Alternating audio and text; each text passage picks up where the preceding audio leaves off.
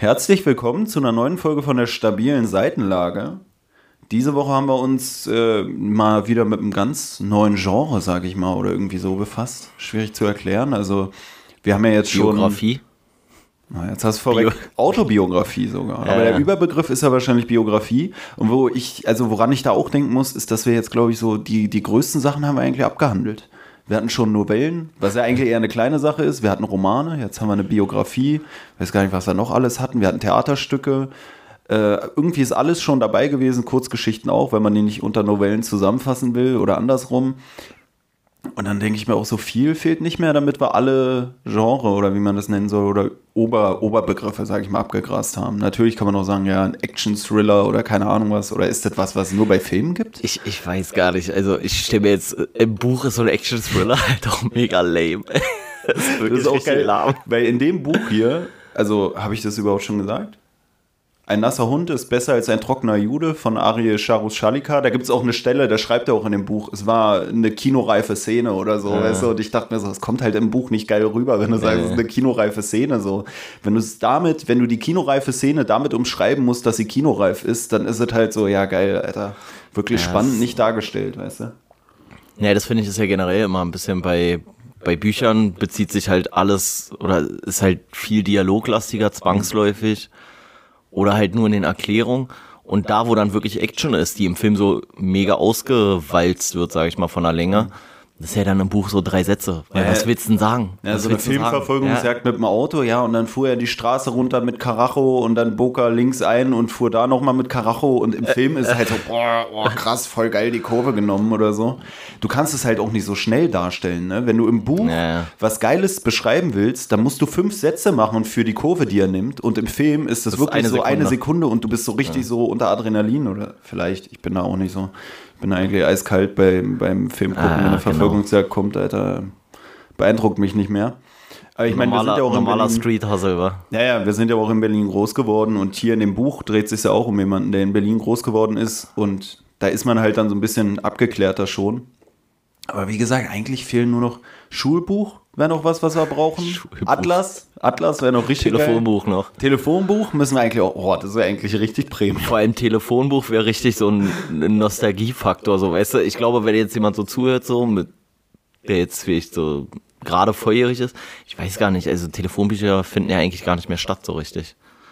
Die haben auch früher meistens nur so stattgefunden, dass sie in irgendeiner Telefonzelle waren, damit man die perfekt anzünden kann. Für. Stattfinden ist ja auch eher der Atlas zuständig, Telefonbuch eher fürs Nummerfinden. Aber was ich da auch interessant finde, ist, dass mein alter Deutschlehrer, den hattest du, glaube ich, auch, Herr Schmitz. So, Grüße gehen raus, so im Zweifelsfall lebt er nicht Nee, mehr. dann gehen ist auch keine nicht schlimm, Grüße wenn wir raus. den erwähnen. Aber der hat mal mit uns drüber geredet, was man mit auf eine einsame Insel nehmen würde. Und, Und er hat uns- gesagt Telefon. Genau. Er hat gesagt, Telefon. Damals dachte ich mir, oh, voll geil, weil er so meinte, dann kann man sich so tausend Geschichten ausdenken. Aber ich denke mir so, okay, was steht denn im Telefonbuch ey, drin? Ey, das ist echt mega lahm. Im Telefonbuch steht ein Name, eine Telefonnummer. Ja, geil. Also, Und tausend Straßen. ja. Also für Geschichten, die ich mir ausdenke, natürlich, wir haben schon öfter festgestellt, Ja, irgendwann dann gibt es würde auch ein Namens Lexikon mehr Sinn machen. na, irgendwann gibt es auch Namensknappheit. Du hast recht, eigentlich so ein, so ein Brockhaus oder so ein Scheiß Ja. oder irgendwie so. Von mir aus auch ein Duden. So, weißt du, aber äh, ein Telefonbuch nur, damit du eine Namensvielfalt hast. Und das ist ja dann sowieso immer der Vorname nochmal mit dem anderen Nachnamen kombiniert und so weiter. So am Ende sind es einfach 30 Vornamen, 30 Nachnamen miteinander quer kombiniert. Das einzig Gute oder einzige mit Mehrwert aus dem Telefonbuch für eine Geschichte wäre für mich sogar eher dann noch, was es früher oft gab, dann so diese Werbeanzeigen in der Mitte oder irgendwelche so Ja, nee, Branchenbucheinträge keiner. oder wie man. Ich, ich, finde, das ist das Dümmste, was ich jemals gehört habe, was jemand auf eine einsame Insel mitnimmt. Aber ich kann mir vorstellen, dass er so dachte, so, boah, krasse Antwort. Weißt du, so nicht so, äh, der Fänger im Roggen oder hier Ariel Charushalika oder die Bibel. Nein, er nimmt einfach. ein Ich bin sowieso, ja, aber wenn ich auf eine einsame Insel, weiß ich nicht, ey, eine Machete will ich da mitnehmen. Ey, generell, was soll ich mit einem Buch auf einer einsamen Insel? Na, stimmt eigentlich irgendwas Ey. zum Überleben vielleicht. So, weißt du, ey, wirklich, er steht mit Telefonbuch da und will damit Fische jagen oder fangen oder was. Ey, Vielleicht auch, weil es leicht entzündlich ist und genug Seiten, um ein gutes Feuer zu machen oder so. Was ja eigentlich fast schon eine Überleitung Ich bleib ist bei der jetzt. Machete. Aber ist ja fast schon eine Überleitung jetzt hier dieses äh, Telefonbuch verbrennen zu der Thematik Jude sein in Deutschland. Ähm, was hier ja auch bei, bei dem Ein nasser Hund ist besser als ein trockener Jude, ist auch bisher der sperrigste Titel, finde ich, den wir je hatten. Ist auch ein richtiger Kacktitel, finde ich. Wieso? Ich weiß nicht, ich finde den Titel scheiße. Ich finde, der Titel ist viel zu lang und hat gar nicht, finde ich, die. Also, ich kommen wir nachher nochmal drauf zu sprechen.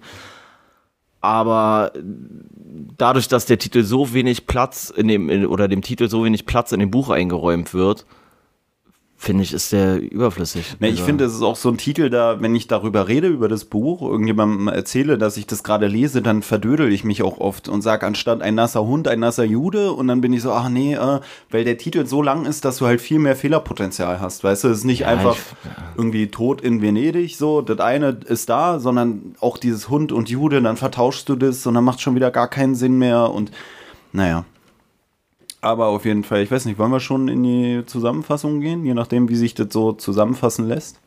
Ja, also wir haben ja schon mal kurz darauf hingewiesen, ist ein autobiografischer oder ein autobiografisches Buch, was so anekdotisch Situationen in dem Leben von dem äh, Protagonisten Charus beschreibt, die überwiegend stattgefunden haben, nachdem er im Alter von 13 Jahren von Berlin-Spandau nach Berlin-Wedding gezogen ist. Und der Unterschied von Berlin-Spandau zu Berlin-Wedding für alle Nicht-Berliner Wedding ist halt ein stark migrantisch geprägter Stadtteil. Äh, ist ja wahrscheinlich inzwischen auch schon hinlänglich bekannt. Und das lässt ihn sich einerseits erstmal heimischer fühlen, weil halt alle um ihn herum auch schwarze Haare haben, weil er ist halt Perser, der, oder jüdischer Perser, jüdischer Iraner, der aber von seinen Eltern gar nicht religiös erzogen wird und auch gar keine Ahnung davon hat, dass er überhaupt Jude ist. So, für ihn ist klar, er kommt aus dem Iran so und ist halt nicht religiös. Und im Wedding trifft er halt auf einmal ganz viele Leute, die halt auch aus dem Iran kommen, aus den arabischen Ländern kommen, aus, äh, aus der Türkei oder dem, das ist ja kein, kein richtiger Staat, Kurdistan. Und diesbezüglich fühlt er sich dann eigentlich heimisch, aber früher oder später ähm, hinterfragt er so ein bisschen seine Wurzeln und bekommt halt raus, dass er Jude ist und trägt es dann halt auch, noch, auch nach außen.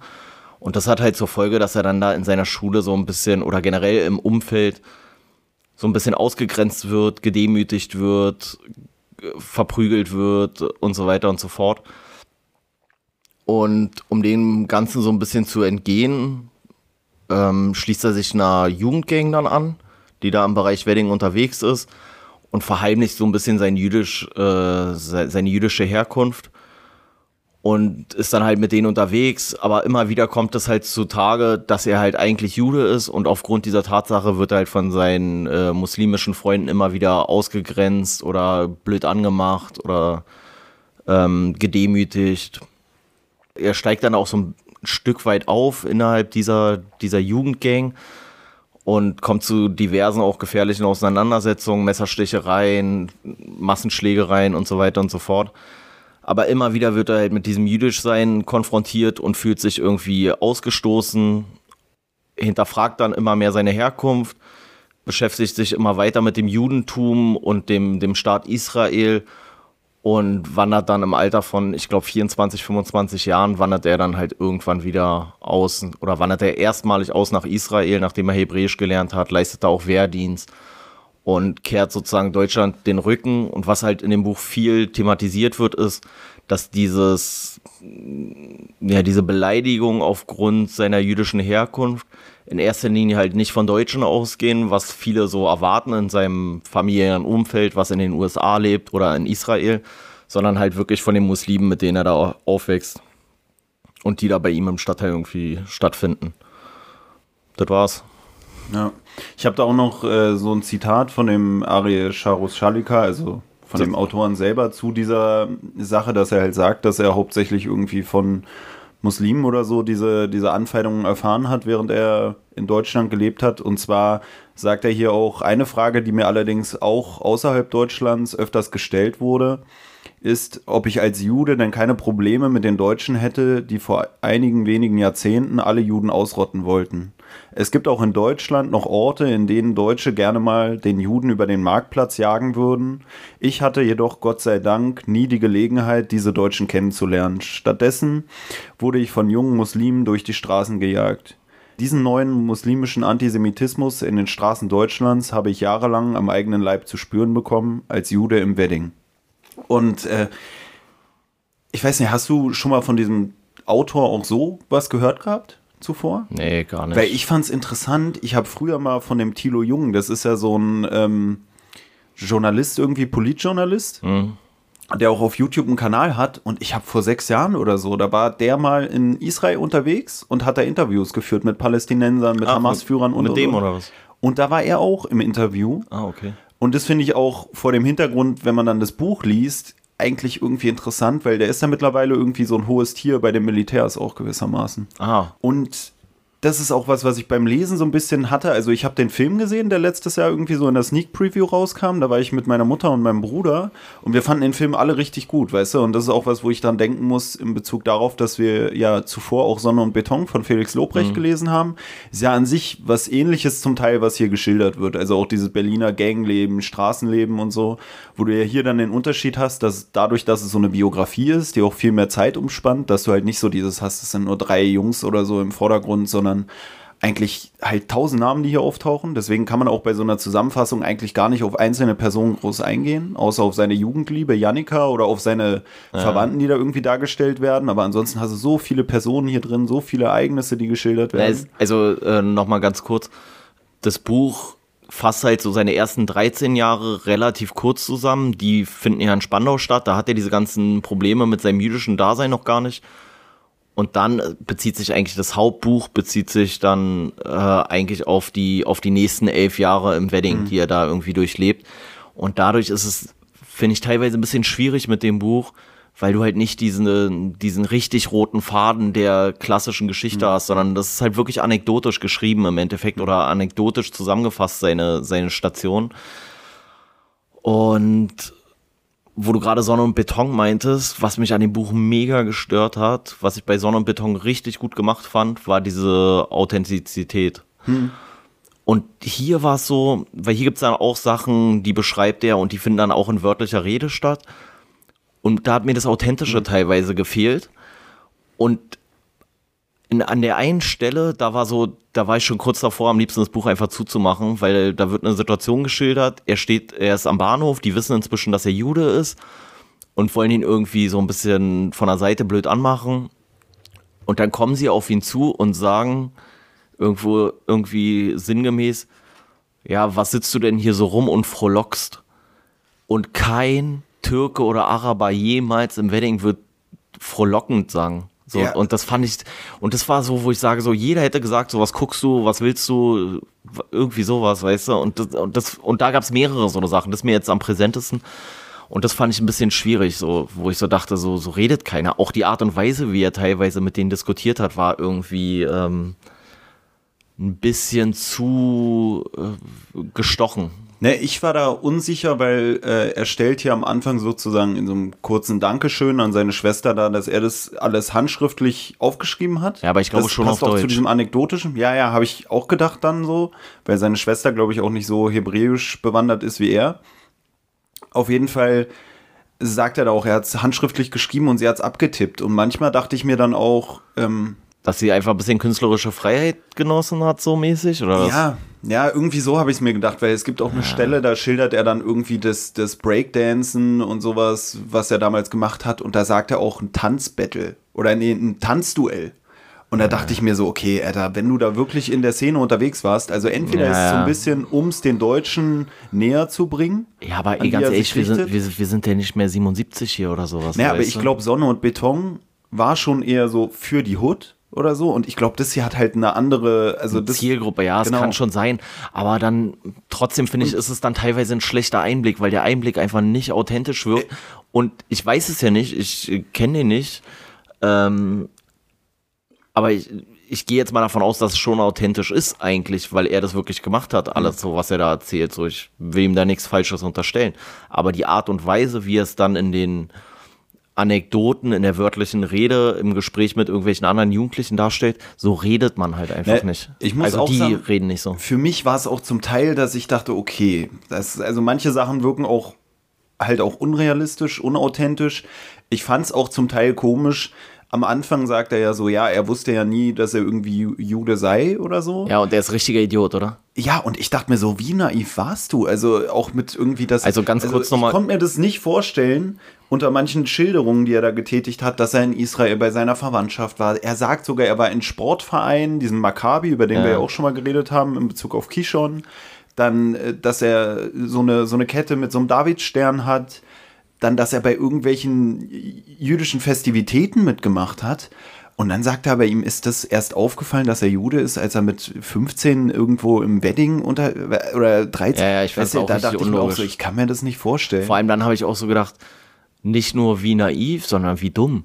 Mhm. Weil dann wird halt auch beschrieben, also es, dann sagt er, dass sie äh, da mit der Schule, sind sie dann da irgendwie bei irgendeiner Ausstellung oder irgendwie sowas zum Thema Anne Frank.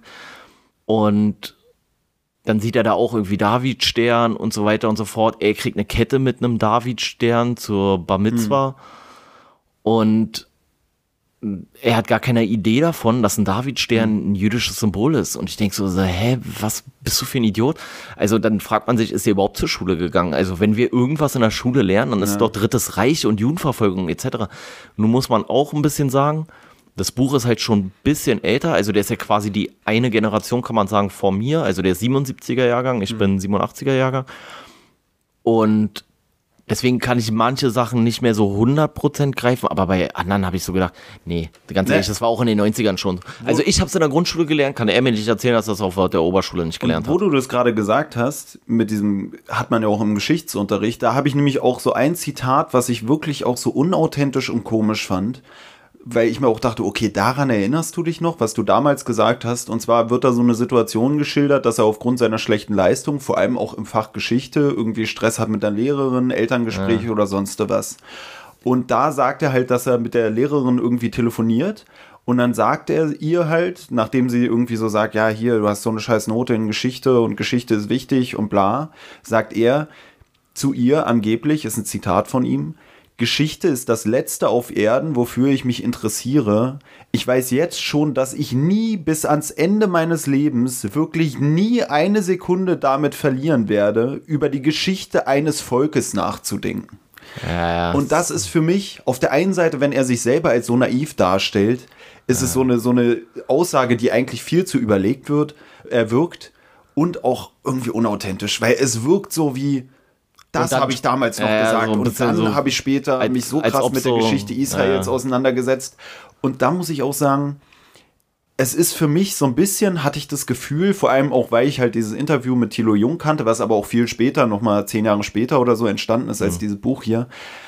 Es macht so ein bisschen irgendwie für mich so einen propagandistischen Eindruck, das Buch. Weißt du, ja, das auch. also ich fand's auch, äh, ich fand's auch ein bisschen schwierig. Also für alle Leute, die nicht aus Berlin kommen oder die aus Berlin kommen, aber aus keine Ahnung wo, irgendwo, wo es so eine Menschen nicht gibt, so, also weder, weder Juden noch Moslems oder nicht so viele zumindest. Das ist tatsächlich ein Problem. So, also äh, Muslime haben wirklich häufig, nicht alle natürlich so, aber gerade aus dem, aus diesem äh, Bereich rund um Israel, also weiß ich nicht, Palästinenser natürlich, Libanesen, äh, Iraner und so weiter und so fort, das ist schon ein Problem, Syrer, was weiß ich. Weil es da natürlich so, so, so viel Hass irgendwie gibt und auch viele, muss man ja auch sagen, durch Israel in irgendeiner Art und Weise auch traumatische Erlebnisse äh, irgendwie erlebt haben. Und deswegen gibt es das auf jeden Fall so. Und dieser, dieser krasse Antisemitismus, das ist schon problematisch, aber nichtsdestotrotz sind hier viele Sachen, wo ich sage, so, das ist irgendwie alles, ist mir zu aufgesetzt. Und dann finde ich auch, verkauft er sich eigentlich auch gar nicht so gut, weil er regt sich sehr darüber auf, dass die anderen ihn hassen, weil er Israeli ist. Und er beginnt dann aber genauso, oder beziehungsweise weil er Jude ist, ist er dann zu dem Zeitpunkt kein Israeli. Die hassen ihn, weil er Jude ist und er versteht es nicht und beginnt sie zu hassen, weil sie Araber sind. So, und eigentlich ist es so, Naja, also eigentlich hat er auch so eine Schilderung äh, im Buch, dass er da so einen Hussein kennenlernt, der auch da irgendwie im Wedding lebt und ihn so in Schutz nimmt und sagt, ey, Ja. mir ist egal, welche Religion du hast, bist ein korrekter Typ oder so. Und da gibt es auch einen Satz in dem Buch, wo er dann auch sagt, so, äh, allein dadurch hat er gelernt, dass nicht alle Araber äh, die Juden hassen und warum sollte ich dann alle Araber hassen? Aber wie gesagt, dieses Antimuslimische, jetzt nicht unbedingt gegen Araber, sondern gegen Muslime, das spürt man, finde ich, schon ganz schön in dem Buch irgendwie, dass er auch selber so ein bisschen die, die äh, Muslime so ein bisschen als verlogen darstellt oder als doof in mancherlei Hinsicht. Also zum einen Da wird ja auch eine- häufig gesagt, so, dass die Araber sind ungebildet und die sind nicht so, äh, die sind sehr fanatisch, nimmt ihr die wahr.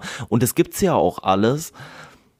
Und ich, das Einzige, wo, weswegen ich das ihm sozusagen in Anführungszeichen ein Stück weit verzeihen kann, oder unter den Voraussetzungen würde ich ihm dann verzeihen, dass ich mir vorstellen kann, dass es so viel aufgestauter Hass so und so viele Negativerfahrungen, dass er das nicht mehr ausblenden kann. Aber das Buch ist nicht sehr neutral geschrieben oder irgendwie sowas. So, ich meine, muss es auch nicht, weil es eine Autobiografie. Aber trotzdem ist es so, bei manchen Formulierungen habe ich schon gedacht, so, okay, gerade bist du nicht viel besser von der Verhaltensweise als das, was du den anderen vorwirfst, so ungefähr. Und Er ja, ist halt auch, er, er, am Anfang startet er so naiv irgendwie in die Welt, also in, in, in Wedding, sage ich jetzt mal. Von Spandau nach Wedding, vorher nie was damit zu tun gehabt und am Anfang ist er halt, wie gesagt, so naiv und so, so, ein, so ein unbefangener Typ. Und du hast so das Gefühl, am Ende, der wird immer radikaler. Also Ja, dann ja. auch, dass er irgendwie seine Familie kritisiert oder andere Juden oder er geht auch zu irgendeiner jüdischen Veranstaltung, äh, irgend so eine Gedenkveranstaltung für die äh, getöteten Juden im Dritten Reich, wo dann da die Namen verlesen werden. Und da schildert er dann auch so, dass zum einen da irgendwie die sogar irgendwelche hohen Leute aus der jüdischen Gemeinde in Berlin so nach der Begrüßung gleich wieder reinhauen und sich gar nicht diese ganze Gedenkgeschichte reinziehen, so, wo er dann auch sagt, Alter, was ist denn hier los? Und er schildert auch, wie er öfter dann irgendwie beim Besuch von der jüdischen Bibliothek irgendwie wieder ewig gefilzt wird, weil er halt nicht aussieht wie der klassische Jude oder wie der übliche Jude, sondern er sieht halt aus wie ein Iraner und die halten ihn dann immer für den Terroristen, was ich dann auch manchmal komisch fand, weil ich mir dachte, ey, du gehst da monatelang hin und jedes Mal bist du der Einzige, der übelst krass gefilzt wird. Kann natürlich sein, aber irgendwie war es zum Teil so, ich fand es irgendwie strange, weißt du, Ja. dass ich mir dachte, Ja, okay, er ich- wird jedes Mal stundenlang abgetastet. Ja, das- und das ist- er wird bei irgendwelchen Volksfesten, jüdischen Volksfesten nicht reingelassen und so. Und dann sagt er auch immer, er ist der, er ist der, der, der krasseste Jude sozusagen oder der krasseste, auch was das Wissen angeht. Und er ist der Einzige, der dann abgestoßen oder weggeschickt oder sonst was wird, weißt du? Ja, wobei das halt schon, also ich kann es auf gewisser Ebene kann ich das schon glauben, weil die Juden sind ja auch kein homogenes Volk im Ja, ja. klassischen Sinne so, ne? Und dann ist es halt genauso wie, weiß ich nicht, wie man in Deutschland teilweise irgendwie so Probleme mit anderen Bundesländern hat so, oder, oder so Vorbehalte gegen andere Bundesländer. Ich meine, wir sind hier in Berlin so. Und dann äh, hast du das ja auch viel so, so ein Konkurrenzding oder so, ja, so ein komisches Verhältnis zu Bundesländern wie Bayern beispielsweise, so, weißt du, auf so ein, auf einer sehr entspannten Art und Weise, aber trotzdem. Und er ist halt der dann ähm, trotzdem aus dem Iran. Die überwiegende Anzahl der Juden hier in Berlin sind eher so aus dem, aus dem russischen Bereich oder aus dem Bereich der ehemaligen Sowjetunion und so. Kann schon alles sein, aber er ist auch sehr, ich finde, er ist dann halt auch irgendwann so nullneutral. Sondern er ergreift dann halt Partei für Israel, was sein gutes Recht ist. Aber ich finde, da ist dann auch nicht besonders kritisch irgendwas hinterfragt, sondern er sagt dann so, nee, Israel muss genau so sein, wie es ist und ey, die sind die Armen und die werden von allen unterdrückt. So stimmt auf einer gewissen, auf eine gewisse Art und Weise. Aber so wie ich es wahrnehme, sind halt auch, Israel macht halt auch teilweise eine Scheißpolitik, so, weißt du? Und ich glaube, das ist aber für ihn so ein bisschen so dieses, ja, irgendwo anerkannt werden als das, was er ist. Und deswegen hebt er Israel sehr, sehr hoch. Und mir fehlt manchmal ein bisschen dieser relativierende Ausgleich hier in dem Buch, so, dass er auch mal sagt, so, ja, alles ist auch nicht cool in Israel, so. Ja, ich glaube auch, es ist so ein bisschen so eine, ja, so eine Art Identitätskrise, die man hier mitkriegt. Weißt Ja, ja, Am Anfang er macht er sich so gar keine. Gedanken, so lebt so mit allen zusammen. Und hier auf der ersten Seite gibt es auch so ein Zitat, da sagt er auch, für die Deutschen war ich ein Kanake, für die Moslems ein Jude, für die Juden ein krimineller Jugendlicher aus dem Wedding. Also, dass er irgendwie nirgendwo so richtig akzeptiert ist. Die sondern ihn immer sozusagen ab. Also ist ja genau dieses so für die Deutschen, da sieht er halt aus wie ein Iraner, da ist er der Kanake. So die Moslems, das sagt er ja auch, als er nach Wedding kommt. Die erste Frage war nicht, wie ist dein Name, sondern bist du Moslem?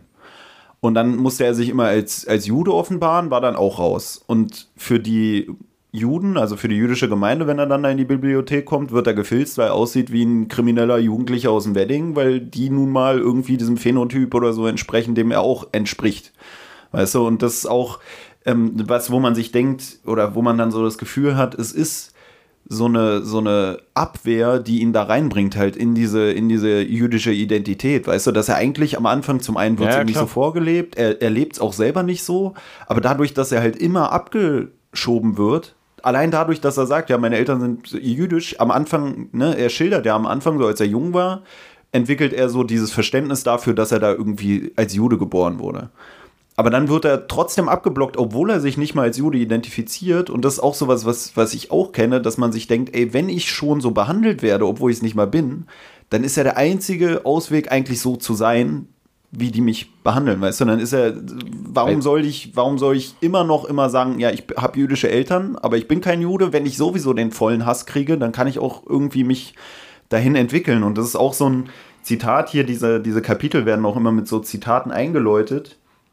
Und ähm, da gibt es ja auch sowas, da wird gesagt, unsere Identität kommt nicht von uns selbst, sondern von den anderen, die auf uns einwirken.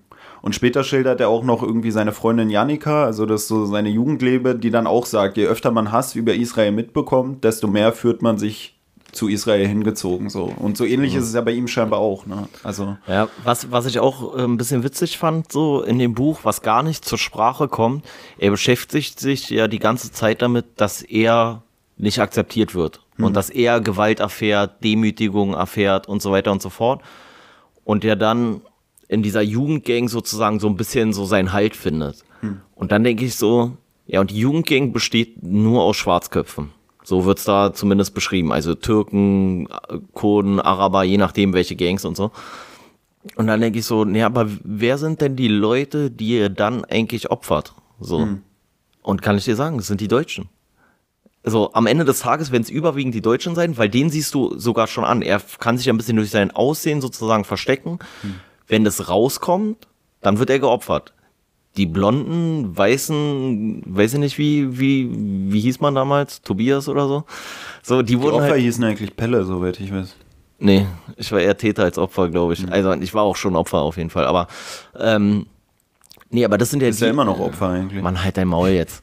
Nee, aber das sind ja die, die dann in erster Linie komplett immer die Arschkarte hatten. Weil die hatten nicht diesen Rückhalt in irgendeiner Gang so. Und wenn du da irgendwo, dann warst du halt komplett verloren so. Genauso verloren wie er.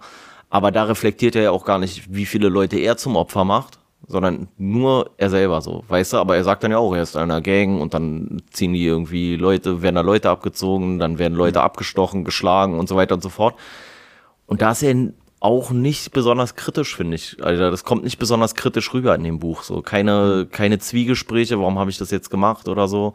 Oder nochmal ein Einschub äh, am Schluss so. Gar nicht so. Das ist dann alles komplett scheißegal. Fand ich dann auch so ein Ja, bisschen hast schon recht, schwierig. keine richtigen Schuldgefühle anderen gegenüber. Also er schildert zwar, Ja. dass er Straftaten begeht, dass sogar, sogar in den Knast kommt und was weiß ich, aber du hast nie so dieses, eigentlich tat es mir auch leid, wie wir die anderen behandelt haben, sondern eigentlich nur, Und das ist für, und das ist für mich halt so diese, dieser Effekt sozusagen immer, Straft oder alles, was passiert, ist schlimm, es sei denn, es passiert nicht mir. Dann ist mir wieder alles egal, so, weißt du, so. Und, und das, also da ist mir in dem Buch zu wenig Selbstkritik auch, sondern es ist immer so, ja, ich kann ja eigentlich für gar nichts so, weißt du, und dann habe ich halt mal zugestochen so und aber das findet auch gar keine Beachtung, also großartig, sondern es ist immer nur so, ja, aber es sind auch alle so gemeint zu mir, weil ich Jude bin. Ja, aber gibt dir trotzdem nicht das Recht, andere abzustechen, so, weißt du. Und, da- und da ist so null Selbstkritik, null Selbstreflexion, so, also so kommt es in dem Buch rüber, so. Vielleicht auch, weil er dem nicht den Raum eingeräumt hat. Vielleicht macht er auch noch mal ein zweites Buch, wo er sagt, so was habe ich eigentlich alles falsch gemacht. So kann auch sein. Hier geht's ja auch schon vordergründig, geht's ja darum, so dass jüdisch sein in einem muslimisch geprägten Bereich hier in Deutschland einfach Schwierigkeiten mit sich bringen kann. Und das ist ja auch so, aber äh, besonders kritisch mit sich selber ist er trotzdem nicht. ja. ja. Nee, sehe ich, sehe ich auch so. Es ist halt auch. Es war auch gesagt- schon unangenehm teilweise, fand ich so. Wo du so denkst, so, also er beschwert sich so, weil er dann irgendwie gedemütigt wird in irgendeiner Art und Weise und zwei Seiten später sagt er so, dass er dann dem einen nochmal mehrere Stiche verpasst hat, so. Hm. Und dann ist die Sache, aber diese, diese Demütigung, die werden immer wieder aufgerollt, was hm. ja auch legitim ist, aber das ist dann so ein abgeschlossener Punkt, wo hm. gar nichts mehr kommt, so, weißt du, und ja, bisschen schwierig dann. Ja, er, also das meinte ich auch so ein bisschen mit so propagandistisch, weil es gibt auch Stellen im Buch, dahinter fragt er irgendwelche Geschichten, die er von seinen Eltern oder so aus dem Iran hört, wie da äh, Gläubige behandelt wurden, also oder Juden behandelt wurden.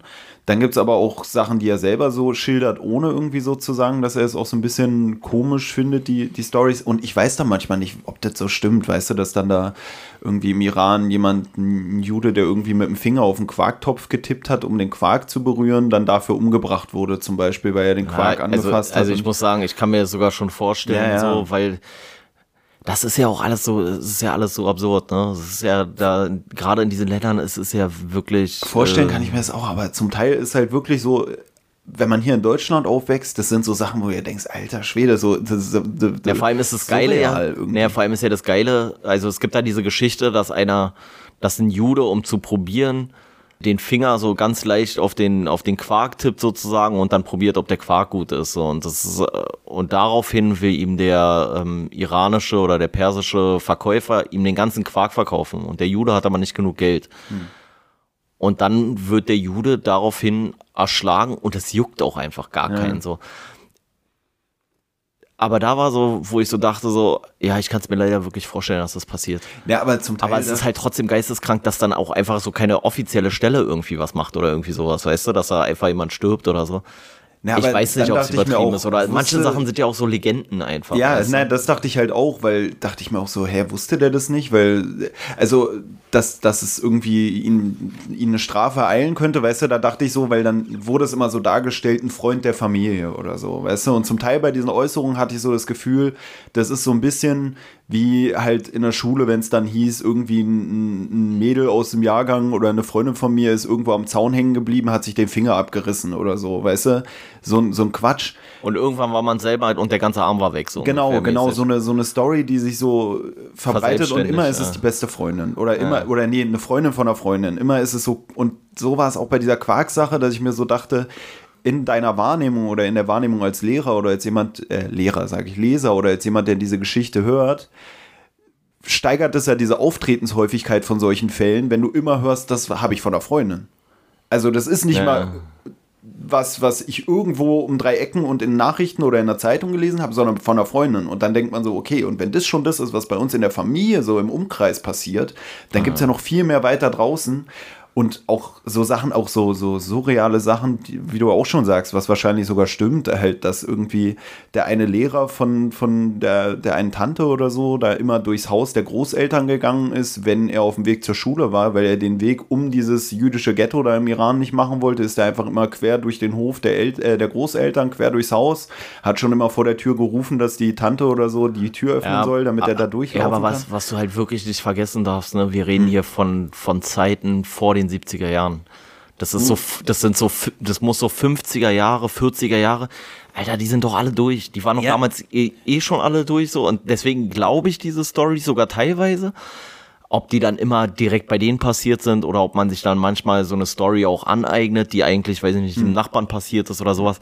Aber spielt ja für die Sache an sich nicht. Nee, wie gesagt, ich sage ja nicht, dass es das nicht gab, aber das sind so crazy Stories, wo du ja so denkst, Alter, ich kann mir das gar nicht vorstellen, was für ein, was für ein Selbstverständnis man haben kann dass man so einfach so sagt, ey, hier, mach mal die Tür auf, ich laufe hier jetzt durch, so, weißt naja, du? Aber, aber, naja, aber von der Sache her, guck mal, wir reden jetzt hier von vielleicht 50er Jahre oder mhm, sowas im mhm. Iran oder ja. vielleicht Mitte 50er, Anfang 60er maximal, nicht mal wahrscheinlich. Und da muss man ja auch sagen, ja, was war denn hier in Deutschland los bis, 42, mhm. äh, bis 45 so? Ja, ja. ja und, da, und da werden ja die gleichen äh, Szenarien werden ja da auch passiert sein. Warum soll es im Iran jetzt besser gewesen sein als hier in Deutschland? Ja, so, weißt du? Aber es sind so ab absurde Sachen, weißt du, so dieses ist nicht einfach so dieses Umbringen, sondern so, so komisch sich so bedienen lassen oder so, so auf selbstverständlich. Nicht so von wegen, du bist mein Sklave, sondern ey, hier, mach mal die Tür auf, oh, ich laufe hier jetzt einfach. So, das ist so komplett. Äh, keine Ahnung. Also wie gesagt, es gab es ja wahrscheinlich so für Ja, Leute, klar. die nicht täglich damit konfrontiert werden, mit diesen ganzen KZ-Sachen oder so. Für die ist es dann ja wahrscheinlich auch so, hey, was, die wurden da in Züge und dann irgendwo hingefahren? Weißt du, es ist ja, für jemanden aus dem Iran ist es dann vielleicht das so, diese, diese strange Story, wo man sagt, hey, was ist das denn für Nee, ich glaube, die, ich glaube, im Iranern ist so, ey, die sind ja auf viel bessere Ideen gekommen als wir. Also es ist ja wirklich, es muss man ja leider sagen, so, dass so die arabische Welt ja wirklich mit diesem, mit diesem Judenhass wirklich, also ich kenne es auch. Also ich kenne auch zum Beispiel aus der Schulzeit noch, oder beziehungsweise dann sogar ein bisschen später. Ich kannte das Spiel auch gar nicht. Ich weiß auch bis heute gar nicht genau, was man da spielt oder worum es da genau geht. Ähm, aber viele in Deutschland werden das kennen als Arschloch, also so ein Kartenspiel, Arschloch. Und ich kenne das unter Jude, Jude, Arschloch. So.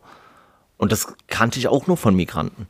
Ja, so, die haben das dann Jude, Jude, Arschloch, so weißt du, also und Jude als, als schlimmste, fast schlimmste Beleidigung, so die es gab, war halt auch Standard so in Berlin so. Und deswegen, also ich, ich glaube ihm so diese ganzen Sachen, das glaube ich ihm. Aber so ein, und ich glaube auch, dass das irgendwie dazu beigetragen hat, dass er nicht so einen guten Weg genommen hat. Aber trotzdem hätte ich mir ein bisschen gewünscht, dass wenn er schon an so ein ganzes Buch schreibt, so, dann soll er auch ein bisschen eigenkritisch oder selbstkritisch damit umgehen, vielleicht.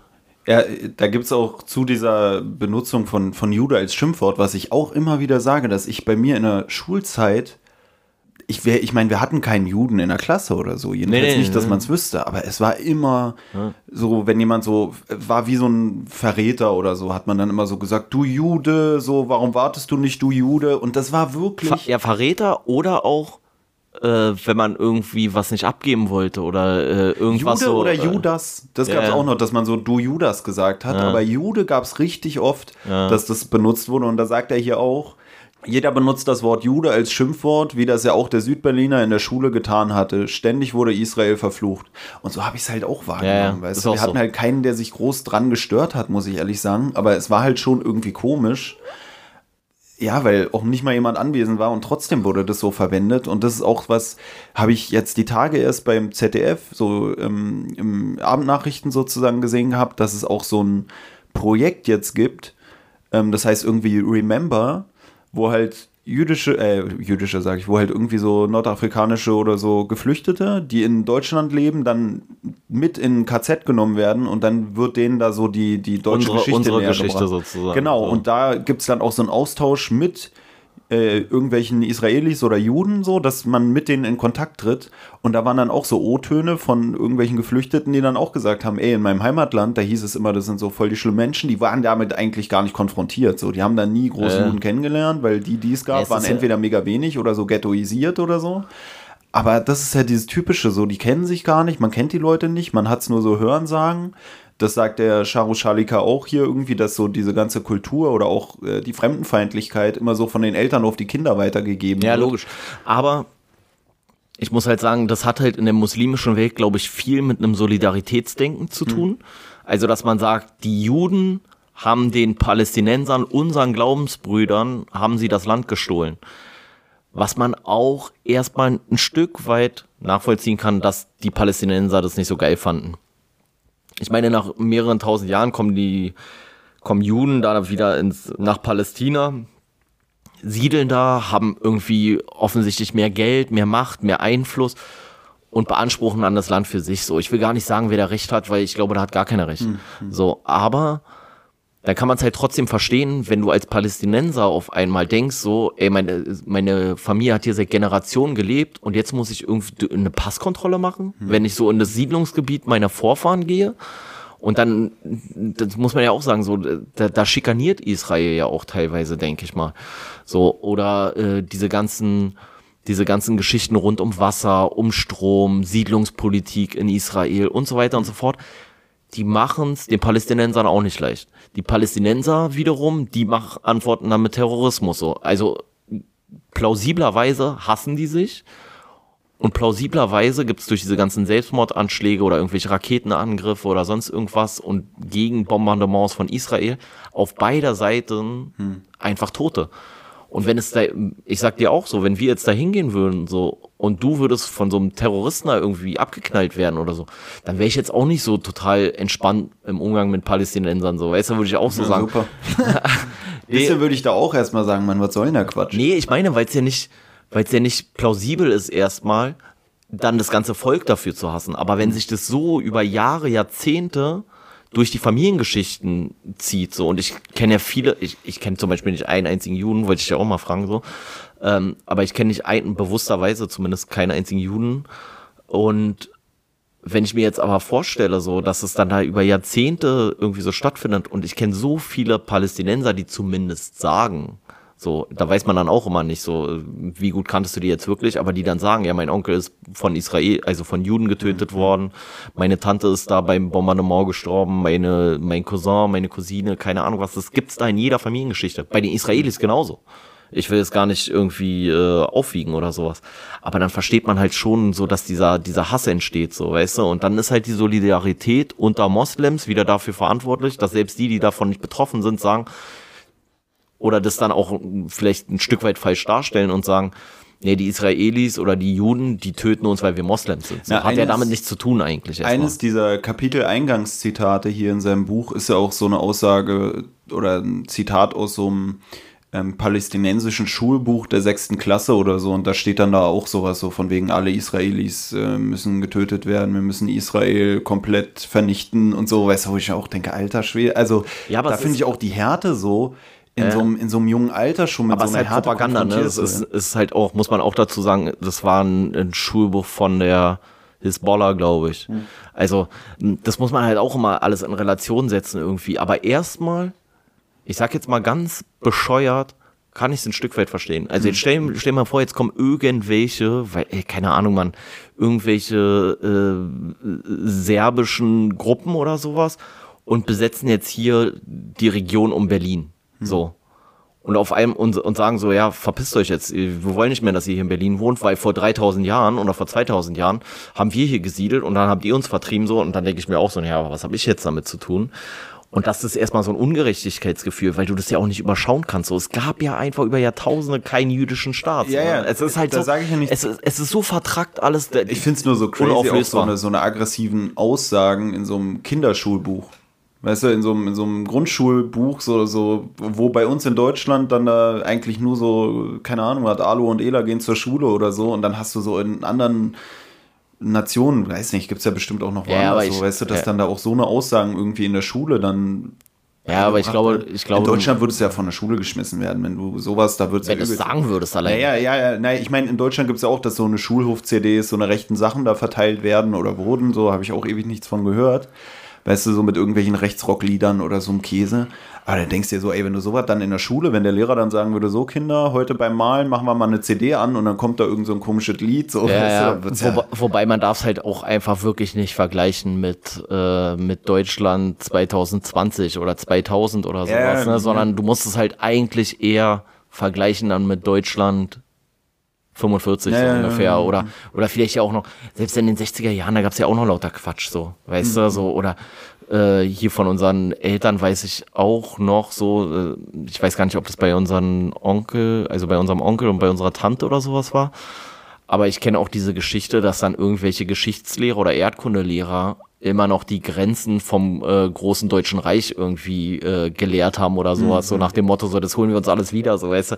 Also diese Geschichten gibt's ja auch und das ist ja, das ist ja genauso absurd. Was ich aber viel interessanter finde, ist halt wirklich so, dass ich diese, also selbst wir beide kriegen den Konflikt jetzt ja seit, weiß ich nicht, äh, in meinem Fall, weiß ich nicht, seit 25 Jahren oder so, ist mir der geläufig. Und hast du irgendwie das Gefühl, dass er jemals aufgelöst werden wird? Also ich glaube wirklich, man muss halt wirklich leider so- so, hart wie das klingt, ich glaube wirklich, es gibt nur eine Variante, wie dieser Konflikt aufgelöst wird. Entweder die ganzen Moslems, also die muslimischen Völker außenrum vernichten Israel oder Israel vernichtet die Völker außenrum. Ich glaube, es ist wirklich, und ich denke mir immer so, man könnte nicht jetzt einfach mal chillen? Warum könnt ihr nicht mal ein Vorbild sein und einfach mal sagen, komm, wir setzen uns jetzt hin, wir machen gemeinsames Parlament, zu gleichem Teil muslimisch und jüdisch und dann machen wir hier Politik und leben einfach zusammen. Muss doch mal möglich sein. Also ich finde es so hängen geblieben, so wirklich, also ich denke so, ja, okay, dann tötet euch bis zum letzten Mann, wenn ihr das braucht, so, bitteschön, so, aber ich hatte auch keinen Bock da drauf, weißt du, so, und da muss man halt auch sagen, soweit ich weiß, ist ja damals die Zwei-Staaten-Lösung, ist ja von Israel nicht anerkannt worden, beispielsweise, so, Und ich wäre ja sogar so, dass ich sage, mach keine Zwei-Staaten-Lösung. Mach einen Staat. Mach einen Staat so. Weißt du, mit autonomen Gebieten, was weiß ich. Es muss doch eine Einigung mit nee, Ich habe mir auch so ein paar Interviews halt noch die Tage einfach mal reingezogen. Auch nochmal das mit dem äh, Schalika da, was ich da bei diesem Tilo Jung gesehen hatte. Und weiß nicht, also da gibt es dann auch so gegenteilige Aussagen, von wegen die anderen wollten irgendwelche Sachen nicht akzeptieren oder oder oder. Also mir ist es dann auch zu schwierig, weil ich mir immer denke, hast ja nie irgendjemand, der neutral ist. So, ja, ja. ich weiß nicht, was ich mir da jetzt. Äh, also ich finde es da manchmal schwierig, genauso wie ich es hier auch mit dem Buch irgendwie schwierig finde. Ich fand es halt interessant, so dann festzustellen, ey fuck, von dem habe ich doch mal ein Interview gesehen, so und das mir auch sofort dachte ich so, hä, ist das nicht dieser Typ? Weil ich noch wusste, dass der damals auch in diesem Interview gesagt hat, er ist ja ein äh, Weddinger Jude, er kommt aus Berlin und ist da ja auch aufgewachsen und so, deswegen spricht er so gut Deutsch und so, weißt du? Und ja, also ich finde es auch ja, komplett schwierig. Deswegen, ich weiß immer gar nicht, ob, man, ob ich mich da so zu äußern soll oder so. Nee, ich also, kann nur sagen, die, es gibt, was mich hier in Berlin halt stört oder in, ja. in, unserer Gesellschaft hier und dass ich das halt manchmal ein bisschen komisch finde, weißt du, diese weiß ich nicht, dieser ist ja im Endeffekt auch Rassismus, weißt du? Und das ist ja auch sowas, was ich so oft so, so komisch finde, halt hier auch bei dieser Rassismusdebatte und so, dass ich mir in Deutschland, was er hier auch sagt, zum Beispiel dieser Antisemitismus, dass er den eigentlich gar nicht von Deutschen erfahren hat. Und er schildert Aber hier das sogar, dass er seinen Wehrdienst bei der Bundeswehr macht ja. und am Anfang direkt sagt, so, ich bin iranischer Jude oder Und alle scheißen drauf so. Ja, und er sagt so, dann, das war nie ein Thema. Ja. Er sagt so, es war nie ein Thema. Aber das Weder, dass er Iraner ist, noch dass er Jude ist, wurde je gegen ihn äh, in irgendwelchen Aussagen da innerhalb vom halben Jahr. Aber das finde ich, aber das finde ich ist auch ein lustiger Aspekt, dass man eigentlich so meinen könnte, dass so antisemitisch wie unsere Vergangenheit ist sozusagen, dass es immer noch ein wahnsinniges Problem ist. Und dann hast du jetzt aber so eine rechtspopulistische Partei wie die AfD und die sagen dann, ja, wir müssen hier das jüdisch, äh, ähm, jüdisch-christliche Abendland verteidigen. So. Und da denke ich mir halt auch so, weißt du, also selbst bei den Rechten ist dieser Judenhass inzwischen so, hm. der ist so ein bisschen veräppt, da geht's jetzt sehr gegen die Muslime. Und ich muss ja auch sagen, so, also sind wir ja beide, wir sind ja so krass auch schon vom Elternhaus her, schätze ich mal, darauf gepolt, dass wir, dass wir Juden nicht irgendwie diskriminieren oder sowas, mhm. weißt du? Das findet aber natürlich in anderen Elternhäusern von Leuten, die nicht die deutsche Geschichte haben, wahrscheinlich gar nicht so statt. Aber ähm, ich finde es halt irgendwie lustig, so dass selbst bei den Rechten inzwischen so der Fokus von den Juden einfach so größtenteils weggegangen ist, außer jetzt bei den komplett durchgeknallten. Und das sich jetzt so alles so auf Muslime irgendwie äh, konzentriert. Mhm. Aber ich finde es ich find's alles, mich nervt das alles. Mich nervt dieser ganze, mich nervt dieser ganze Quatsch da so krass, ne? Also dieses, dieses ganze, auch in einer, in einer Behörde so, als ich angefangen habe, ey, wie die teilweise dann über irgendwelche Muslime geredet haben oder so, hab ich, wo ich dann auch was gesagt habe, so, und ich glaube, es ist halt wirklich scheißegal, in welcher Gruppe so. Wenn du die Minderheit bist, bist du die Minderheit und dann wirst du halt früher oder später rassistisch behandelt werden. Das ist mhm. einfach so. Und damit muss man sich ein Stück weit abfinden. So, ich bin auch rassistisch behandelt worden. Mhm. Also bei uns, also ich weiß nicht, wie es bei dir war so, aber bei uns oder bei mir ja, in der Schule gab es das auch so, dieses so, i, du isst Schweinefleisch und so. Und dann habe ich es auch irgendwann nicht mehr. Naja, gegessen. das ist ja auch so dieses, was, was weißt du, wenn man dann sagt, ja, du kannst als Deutscher nicht, weil du bist ja in der Mehrheit, aber es kommt ja immer darauf an, auf welcher Ebene du das betrachtest, weißt du, so Makroebene, Mikroebene, sage ich ja, jetzt mal klar. so, in der Soziologie würdest du sagen. Wenn du jetzt guckst, ganz Deutschland, ja gut, dann sind wir vielleicht die Mehrheit. Wenn du guckst die ganze Welt, dann schon wieder nicht mehr. Und wenn du dann guckst in der Klasse und dann bist du hier im Wedding, da ist der Jude in der Minderheit, woanders ist er vielleicht in der Mehrheit. So, weißt du, woanders ist der Jude, gibt es dann vielleicht mehr Juden so an einer jüdischen Schule, sage ich jetzt mal zum Beispiel, weiß ich nicht, ob du da ja. überhaupt als Moslem raufgehen könntest so. Ich meine, bei, bei christlichen Schulen, an denen wir ja auch waren, da gab es ja auch Muslime und so. Fände ich eigentlich auch interessant, weißt du, dass du dann da einen alevitischen Moslem oder so an einer, an einer evangelischen Schule hast. Und das war irgendwie gar kein Thema, wo ich mir im Nachhinein auch so denke, eigentlich krass oder interessant, dass jemand, der auch sich dazu bekennt, auch die Eltern bekennen sich dazu, ja. dass der überhaupt an einer, an einer christlichen Schule war, weißt du? Ja, aber das dachte, hat, war das ein bisschen wild, so, so nee, das oh, hat, hier, nee. das ist eine nahe Schule, die ganz nett ist. Nee, oder? nee, das hat, das hat, glaube ich, schon was damit zu tun, dass man dann die extra nicht auf eine Schule schicken wollte, wo zu viele Ausländer sind. Aber ist ich ja glaube, auch interessant, das, ne? So dieses, ey, nicht, nicht mit zu vielen von denen, dann lieber mit den Christen und du denkst dir so, ja, hä, ist doch eigentlich lustig. Zum einen, dass man sein eigenes Kind so in diese Minderheitenrolle da reinsteckt, was ich aber, oder muss ich auch sagen, an den christlichen Schulen, wo ich war, da war das gar kein Problem. Nee. Da war, da war, der wurde gar nicht, also, oder die, ich hatte zwei in der Klasse so im, in der Realschule, die wurden gar nicht irgendwie gemobbt oder gehatet oder so für diese Geschichten.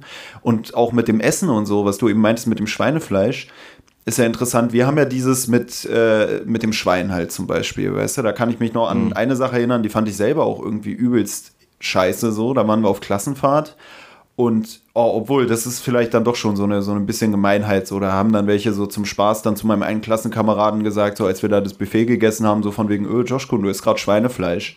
Und dann war er so, hä, nee, das stimmt nicht. Und wir, und dann wir, sage ich jetzt mal so, ja, doch, doch, doch, ist Schwein.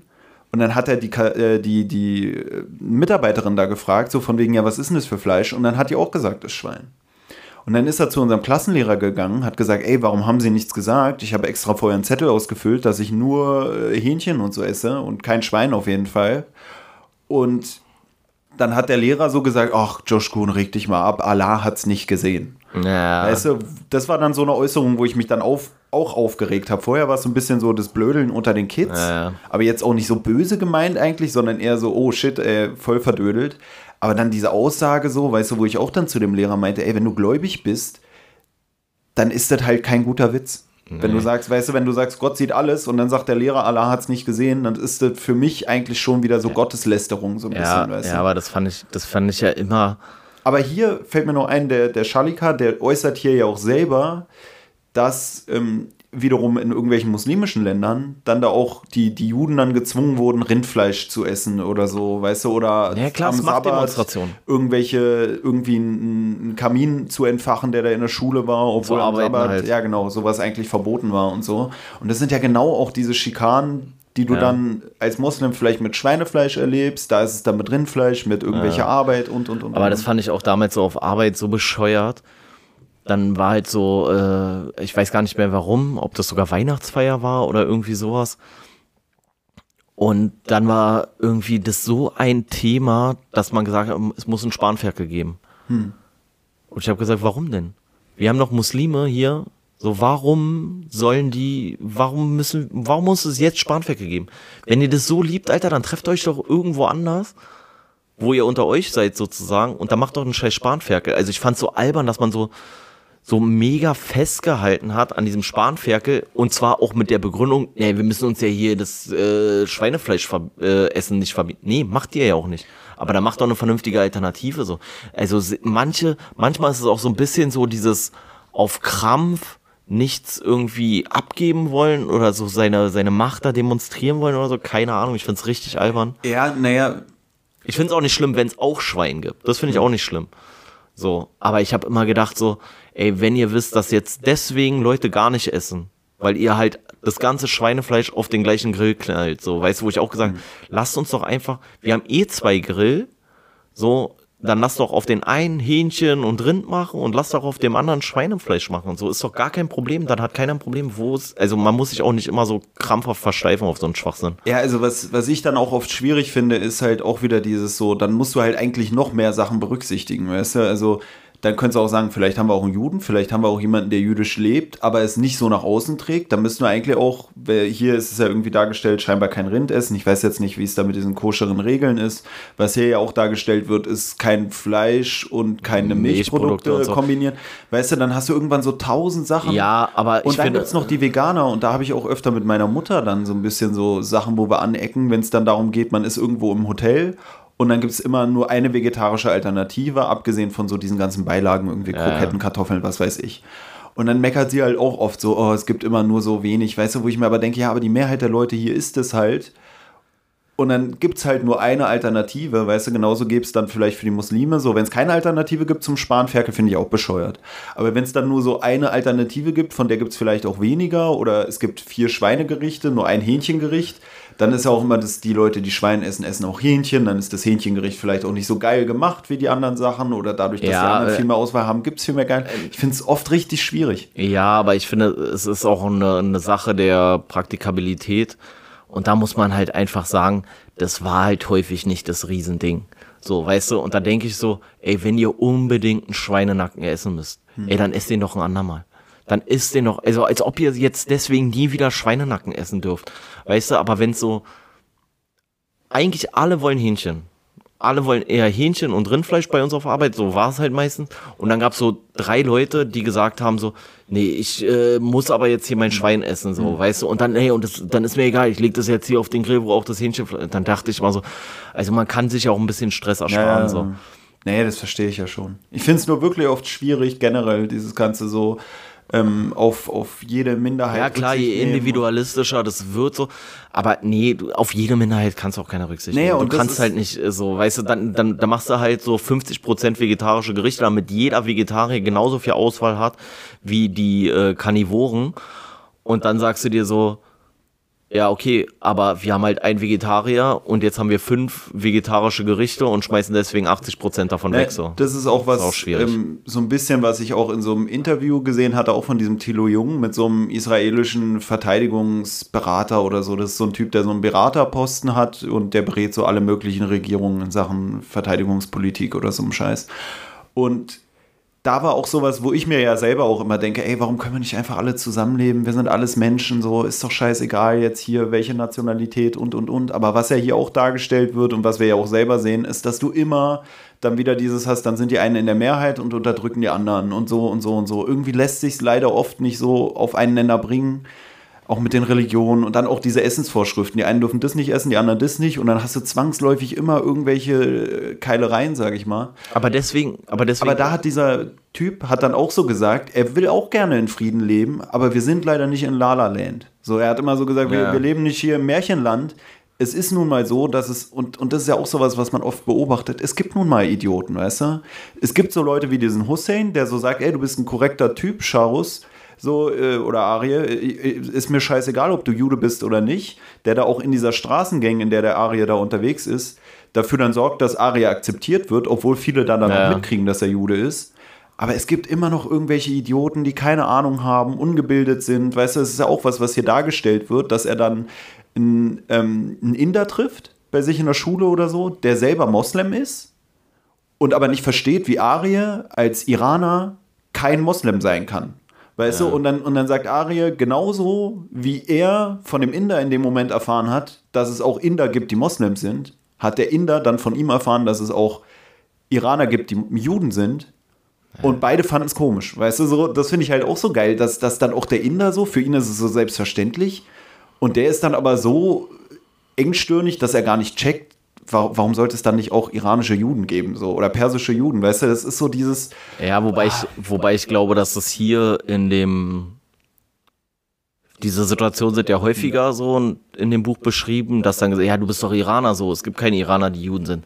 Logischerweise gibt es Iraner, die Juden sind. Es gibt auch Palästinenser, die Juden sind, so weißt du, mäßig. Und ähm, da war ich mir manchmal nicht sicher, ob das nicht so ist, so nach dem Motto, man hat sich schon auf den ersten Blick oder man lernt jemanden kurz kennen, denkt so, ey, der macht eigentlich erstmal einen ganz netten Eindruck, dann sagt er, dass der Jude ist und dass das kollidiert mit dem Bild, was man von Juden hat, dass die halt so böse sein müssen oder irgendwie sowas und dass man, nee, nee, du kannst kein Jude sein, damit man sich damit gar nicht mehr weiter beschäftigen muss, damit man diesen Menschen erstmal so kennenlernen kann.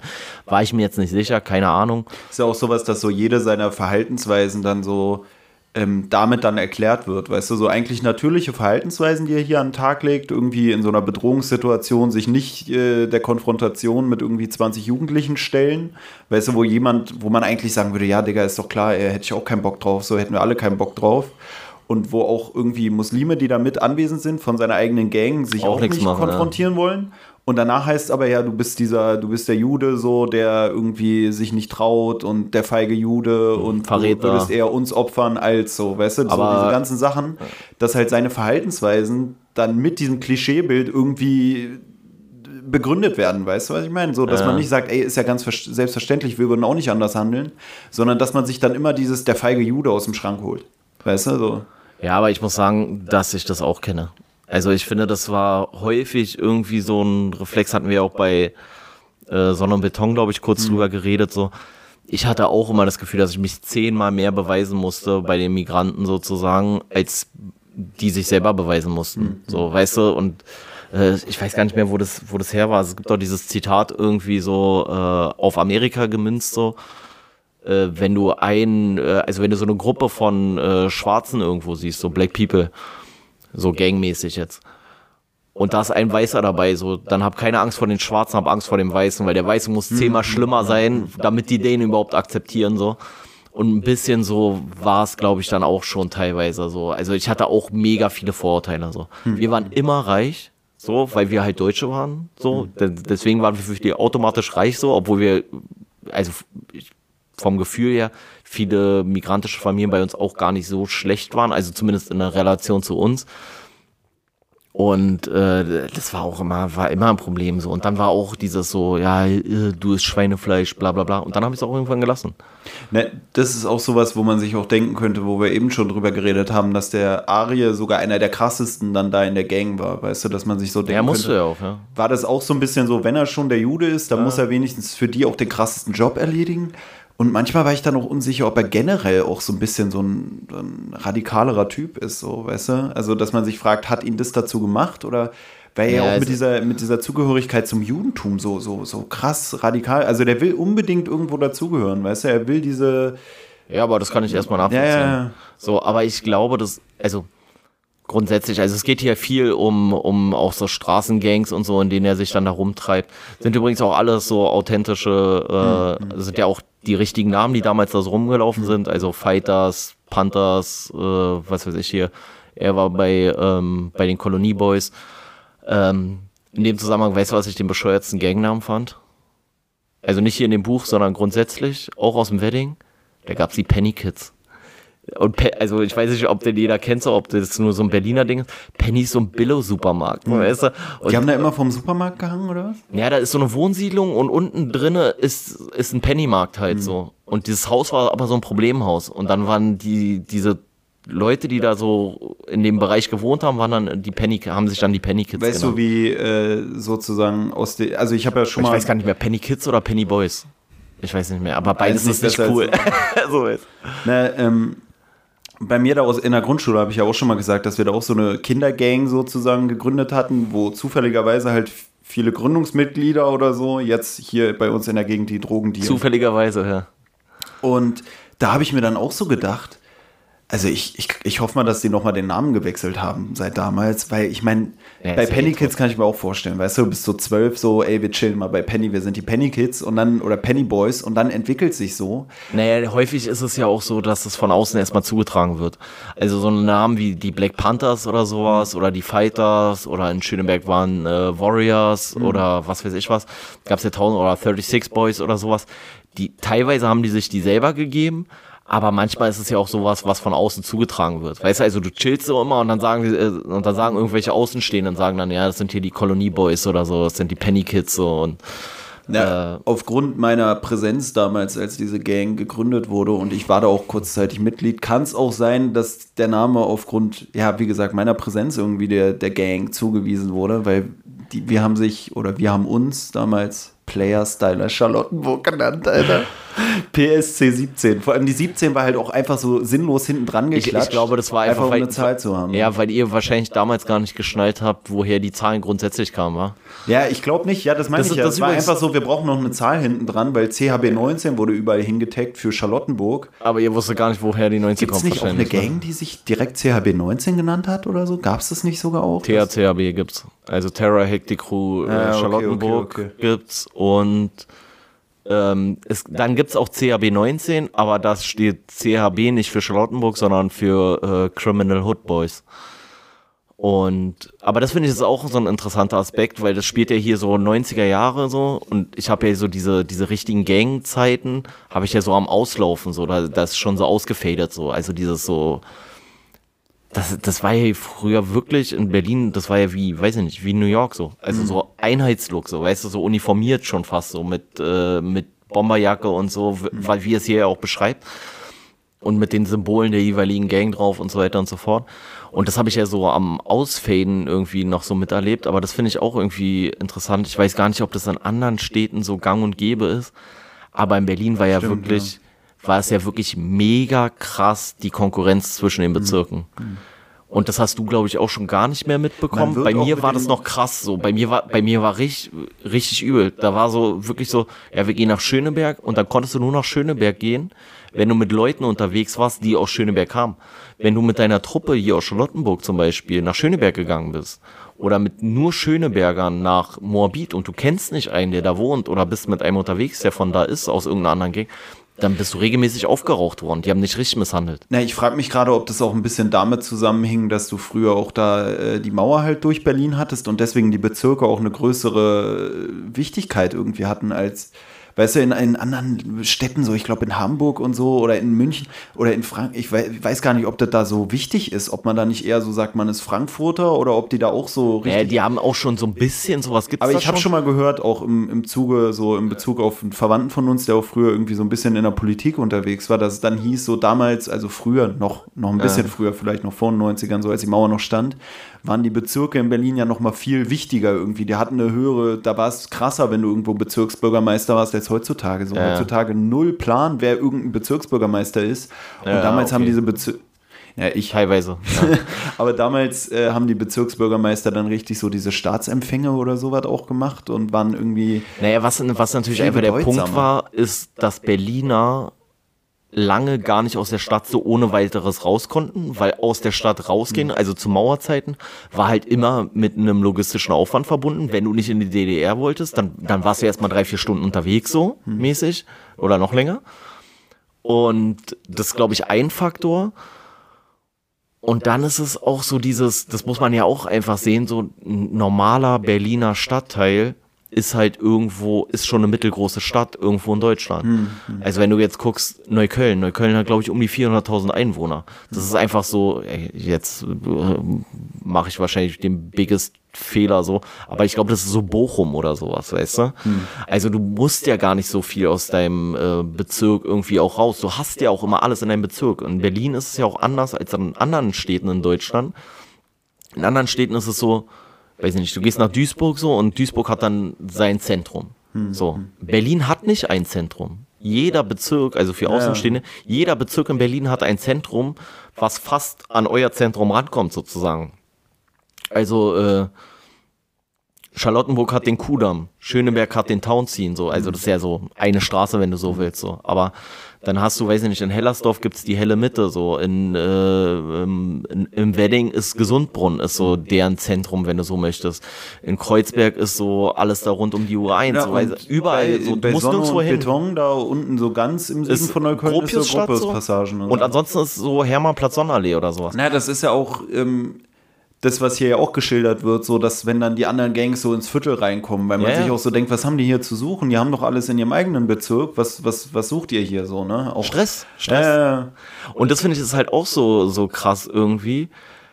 Ich meine, man, man sagt ja sogar bei, bei, ist doch Kreuzberg oder ist bei Neukölln, wo man so sagt, Little Istanbul?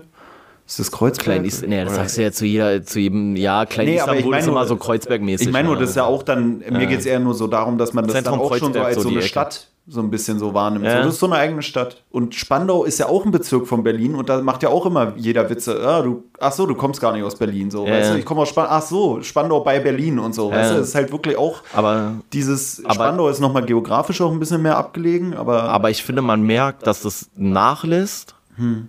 so, aber ich weiß, zu meiner Generation war es noch ein Riesenthema, welcher Bezirk du kommst und dann nicht mal nur welcher Bezirk, sondern dann auch welche Straße da so. Ja, weißt du, also, okay, du kommst aus Pallas, okay, Pallasstraße in Schöneberg, Pallas ist krass, Steinmetz ist krass. Ach, du kommst aus Friedenau, okay, du bist ein Opfer, so mäßig, ja. weißt du? Also das ist ja dann äh, schon auf ganz, ganz mini äh, lokal sozusagen. Und das war auch immer Stress zwischen den Bezirken und dann fand ich es immer lustig, wenn du aber als Berliner woanders warst. Dann hast du immer als Berliner zusammengehalten hm. und hast immer richtig Stress gemacht. Das, das war auch immer eine Katastrophe so. Also ich weiß auch noch zum Beispiel, als wir auf Abifahrt waren, äh, da waren das wir. Das ist ja auch so von außen, die nehmen dich auch immer nur als Berliner wahr und dann haben ja. sie auch immer nur dieses Neukölln-Bild vor Augen oder so. Weißt du, du bist dann ja immer so, oh, der Berliner hier, der, der krasse Typ, der, was weiß ich, weißt du so. Dabei ist man nicht mal, in Berlin würde man nicht mal als der krasse Typ wahrgenommen werden, so. Aber wenn du rauskommst, dann, dann haben die immer so dieses eine Berlin-Bild im Kopf, was halt nur so von diesen Ja, aber- lautesten aber- Bezirken irgendwie stammt, sag ich mal. Ja, aber ich glaube, es liegt auch schon daran, dass häufig so Berliner Gruppen dann halt auch Stress gemacht haben. Hm. Also wie gesagt, ich weiß, auf Abifahrt, dann waren wir in äh, Calais so und dann saßen wir in irgendeinem in so einem Burgerladen oder irgendwie sowas. Und dann hat am Nebentisch so einer, äh, der kam aus, weiß ich nicht, irgendwo Nordrhein-Westfalen oder irgendwie sowas, irgendwo aus dem Rheinland oder so, keine Ahnung. Irgendwas Westdeutschland auf jeden Fall. Und die wussten gar nicht, dass wir aus Berlin kommen, glaube ich. Oder vielleicht wussten sie es auch und wollten uns so ein bisschen provozieren. Und dann haben die irgendwie so gesagt, so, ja, eh, ist richtig ekelhaft an Neukölln, nur asoziale, nur eklige, alles dreckig und so. Und dann ist da die Schlägerei des Grauens ausgebrochen. Also weißt du, weil wir saßen da halt mit zwölf oder sowas, mit zwölf äh, Berlinern sozusagen da. Und dann flogen auf einmal die Pommes, die Burger, die, äh, die Getränke durch die Gegend, Tische sind da rumgeflogen, so. Und, ey, es war katastrophal. Und so, so kenne ich es halt häufig. Auch so, wenn, wenn wir früher auf Klassenfahrt waren. Ich weiß nicht, wie es bei dir war, aber wir sind immer, als Berliner fährst du immer in so eine, so eine Kackdörfer, so, wo es gar nichts gibt, so. Und dann steigst du erstmal so aus dem Bus und denkst okay, Niveau ist jetzt hier so, weißt du, wir sind jetzt hier, äh, wir sind mehr wert als die Dorfkinder und so. Und dann war immer bei uns, gab es immer Stress so, weil dann irgendwelche Dorfkinder so haben dann irgendwie da unsere Mädels irgendwie anmachen wollen oder sowas. Und dann gab es auch immer irgendwie Schlägereien oder so auf dem Parkplatz hat man sich dann getroffen oder dann, manchmal hat man ja auch dann nur blöd sich irgendwie von der Seite angemacht und dann war nichts. Ich kann mich auch gar nicht mehr dran erinnern, irgendwie mal auf Klassenfahrt groß überhaupt jemanden getroffen zu haben. Also meistens waren die Dörfer, in denen wir da Klassenfahrt gemacht haben, so tot, dass wir sowieso die einzige Bevölkerung waren, die sich da rumgetrieben hat. Ja, aber war es bei euch nicht immer, dass dann so, äh, dass dann so fünf, sechs Gestalten von der Dorfjugend ankamen? Bei uns Nee, war jedes nee, Mal. uns Und dann wollten die mal so, weil für die Dorfkinder war dann immer so ein bisschen so dieses Feeling, okay, die Mädels aus Berlin, die sind alle willig, so, weißt du, die sind richtig äh, Frischfleisch, so. Und dann äh, gab es früher oder später immer Stress und dann hat man sich auch oft mal so gekloppt und so mit den. Wir sind auch das eine Mal bei irgendeiner Klassenfahrt, ich weiß gar nicht mehr, wo das war, da waren wir auch richtig in so einer, äh, in so einer komischen Dorfdiskothek oder sowas. Und das ist auch komplett eskaliert. Das war komplette Katastrophe. Ne, ich meine, bist du noch so krass? Also bei mir war es so, in der Grundschulzeit ist man immer, oder Kindergartenzeit, weil bin ich ja ganz im Süden von Berlin aufgewachsen, habe da nie groß den Bezirk verlassen.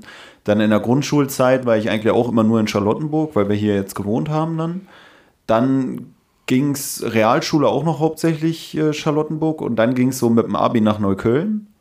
Und jetzt nach dem Abi bin ich eigentlich wieder fast nur in Charlottenburg. Weißt du, das ist halt auch so dieses Ding, was du ja auch schon meintest, man muss gar nicht raus, weißt du, ich sehe es gar nicht ein, zum Alexanderplatz zu fahren, um mir Mann, irgendwas lass zu mal kaufen. diesen Alexanderplatz. Ja, ja, ja. Ein Kumpel von mir sagt Wilmersdorfer immer, Straße reicht so, Ja. weißt du, überall fußläufig erreichbar, ist halt so ähnlich wie wenn du in Chemnitz oder so lebst, dann bist du auch nur in Chemnitz unterwegs und so ähnlich ist es für mich auch mit Charlottenburg und deswegen finde ich es auch so strange, dass man mit manchen Bezirken gar nichts am Hut hat, so diese ganzen Ostbezirke, überall wo die scheiß Straßenbahn fährt. Ja, ja, Mann. Genau. Ein Kumpel von mir sagt immer ganz treffend, äh, also Alexanderplatz ist so das alte, große Zentrum von Ostberlin, kann man eigentlich so sagen. Und es ist immer noch einer von den Zentren, also es gibt im Ostteil der Stadt ist eigentlich so der Alexanderplatz das größte Zentrum, im Westteil ist eigentlich der Kudamm das größte Zentrum. Kudamm, Tauentziehen und so. Und äh, ein Kumpel von mir sagt immer, und ich fühle das immer 100 Prozent, er sagt immer so, wenn irgendjemand zum Alexanderplatz muss oder sowas, dann sagt er so, lass mal sein, aber Alexanderplatz ist schon äh, Elefantenfriedhof, so, weißt du, das ist so ein dunkles Land. Und das liegt aber natürlich auch daran, dass unsere Eltern noch in, in, in der Mauerzeit sozusagen groß geworden sind und auch nie diese Bezirke so für sich so richtig erkannt haben, sondern erst lange nach Mauerfall so. Also ich konnte richtig lange, konnte ich die Male, wo ich im Ostteil der Stadt weitergekommen bin als Alexanderplatz. Alexanderplatz war das äußerste der Gefühle so ungefähr. Die konnte ich an einer Hand abzählen. Ich, ich war früher nie in Köpenick, ich war nie in Marzahn, ich war nie in Hellersdorf, ich war nie in Hohenschönhausen, ich kannte das gar nicht. So, ja, man das hat es ist auch gar nicht fremde nötig, Welt. so wie du schon gesagt hast. Hier gibt es alles so. Nee, Es ist auch komplett anders. Das Einzige, wofür ich mal dann doch rausfahre, irgendwie sind dann so eine Sachen wie irgendwelche bestimmten Clubs oder Bars. Aber da fährst du dann auch nur zu der Station, steigst aus, gehst in die Bar oder gehst in den Club und fährst wieder nach Hause. Ja, aber das war zu unserer Zeit auch noch gar nicht so relevant. Also da, Ja. Da war maximal noch sowas wie Warschauer Brücke oder sowas, weil es halt direkt an Kreuzberg dran war. So, dann da vielleicht noch, aber sonst, ich weiß gar nichts. Ich weiß nur so helle Mitte oder sowas so. Ich weiß nicht, wo geht man denn im Osten, wo geht man denn feiern, wenn du nicht Friedrich, nach Friedrichshain gehst? Na hier, diese ganze Warschauer Brücke Sache. Ja, ist ja da. Friedrichshain, das ist ja Kreuzberg Ach Friedrichshain. so, ja, gut. Ja, Aber klar. weiter so, also nenn mir mal eine Lokalität, für die man nach Hohenschönhausen fahren würde, so, weißt du. Ich find's auch so geil, das war so, so geil, wo ich in äh, Westdeutschland dann war und die so gesagt haben, ja, kommst du mit, feiern und so. Und man muss sich so vorstellen, in Berlin ist es eigentlich so, du bist schon abgeturnt, wenn du zum Feiern oder zum, in irgendeine Bar deinen Bezirk verlässt. Dann hast du ja schon so, boah, Alter, ist übelst weit weg. Wobei man sagen muss, bei Charlottenburg hier in der Gegend so gibt's auch nicht so direkt viele Bars oder Clubs. Das ist dann erst so am Kudamm halt. Aber das ist ja Charlottenburg. Ja, aber das ist mir schon manchmal zu weit. Ja, aber weißt du, das so Wenn mich Minuten jemand so. fragt, ja, gibt's bei dir irgendeine Bar oder so, dann bin ich immer so, tschüss. Nee, eigentlich nicht. Keine Bar, kein Club, so, weil Naja, auf Kudamm jeden- ist mir schon zu blöd. Ja, na, auf jeden Fall, man, man nimmt halt keine besonders weiten Wege auf sich. So, also ich, ich würde niemals, wenn einer sagen würde, ey, kommst du mit feiern? Und ich würde sagen, ja, wo geht ihr denn hin? Und der würde sagen, Potsdam, würde ich sagen, bist du behindert so? Also, was, was ist mit dir los so? Auf gar keinen Fall, ey, ich fahre doch nicht nach Potsdam zum Feiern, ey, komm ich doch nie wieder weg. Auf jeden Fall da in Westdeutschland war es dann halt so, dass sie so meinten, so, ja, wie sieht's aus, kommst du mit feiern so? Und das war Duisburg. Das war in Duisburg. Und ich sag so, ja, ja, ich habe eigentlich nichts vor, also können wir machen und so. Wo geht ihr denn hin? Die sagen Köln. Die sagen Köln. Ich denke so, äh, se- hä? Die fahren zwei Stunden nach Köln von Duisburg. Und das würdest du ja niemals machen, so, weißt du? Und, und da ist es aber so schon fast Standard. Da fahren die sogar manchmal von Köln nach Düsseldorf oder von Düsseldorf nach Köln oder so. Für, zum Feiern, Alter. Ich Ja, hab gesagt, ey, seid, seid ihr geisteskrank, ey? Ich finde Feiern ja nicht mal mehr geil. als, mehr als eine halbe Stunde Fahrt in irgendeinen Club oder in eine Bar oder was weiß ich wo, bin ich abgeturnt. Da habe ich Nee, keinen Bock drauf. Bei mir ist es sowieso immer so, wenn man irgendwo feiern geht, ich fühle mich eigentlich schon die ganze Bahnfahrt schlecht. Und wenn ich dann zwei Stunden Bahn fahren müsste, dann wäre ich so richtig so, boah, Alter, zwei Stunden, ey, Mann, so richtig scheiße. Und du kommst an.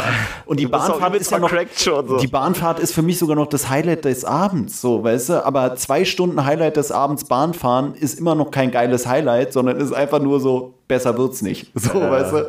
Also da hätte ich ey, auch gar keinen Bock drauf. Was ich auch ganz interessant fand oder irgendwie cool fand, du hast eben auch schon so auf, auf so die Generationsgeschichten und sowas verwiesen auch.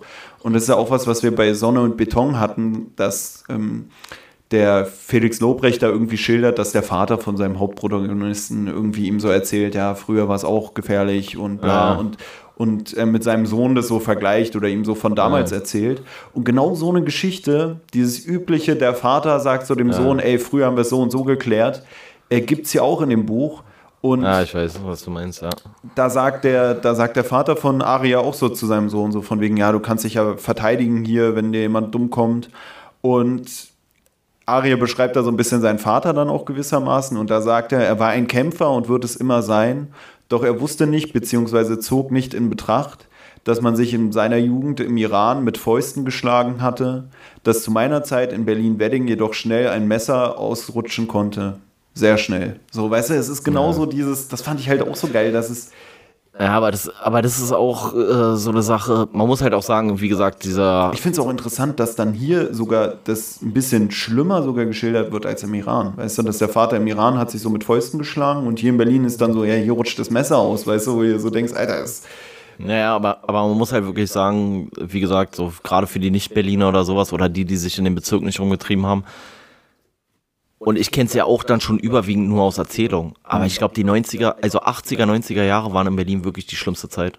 Das war wirklich die schlimmste Zeit. Ich habe so viele Stories dann noch gehört, so von so irgendwelchen Alt-Gang-Membern oder sowas, die dann auch nicht mehr so aktiv waren oder so. ja, wir nehmen ja jede Woche einen Podcast auf. Du warst noch nie ein Gangmember, aber ist egal. Auf jeden Fall. Penny Boys, Alter. Ja, ja. ja, Mitglied bei den Penny Boys.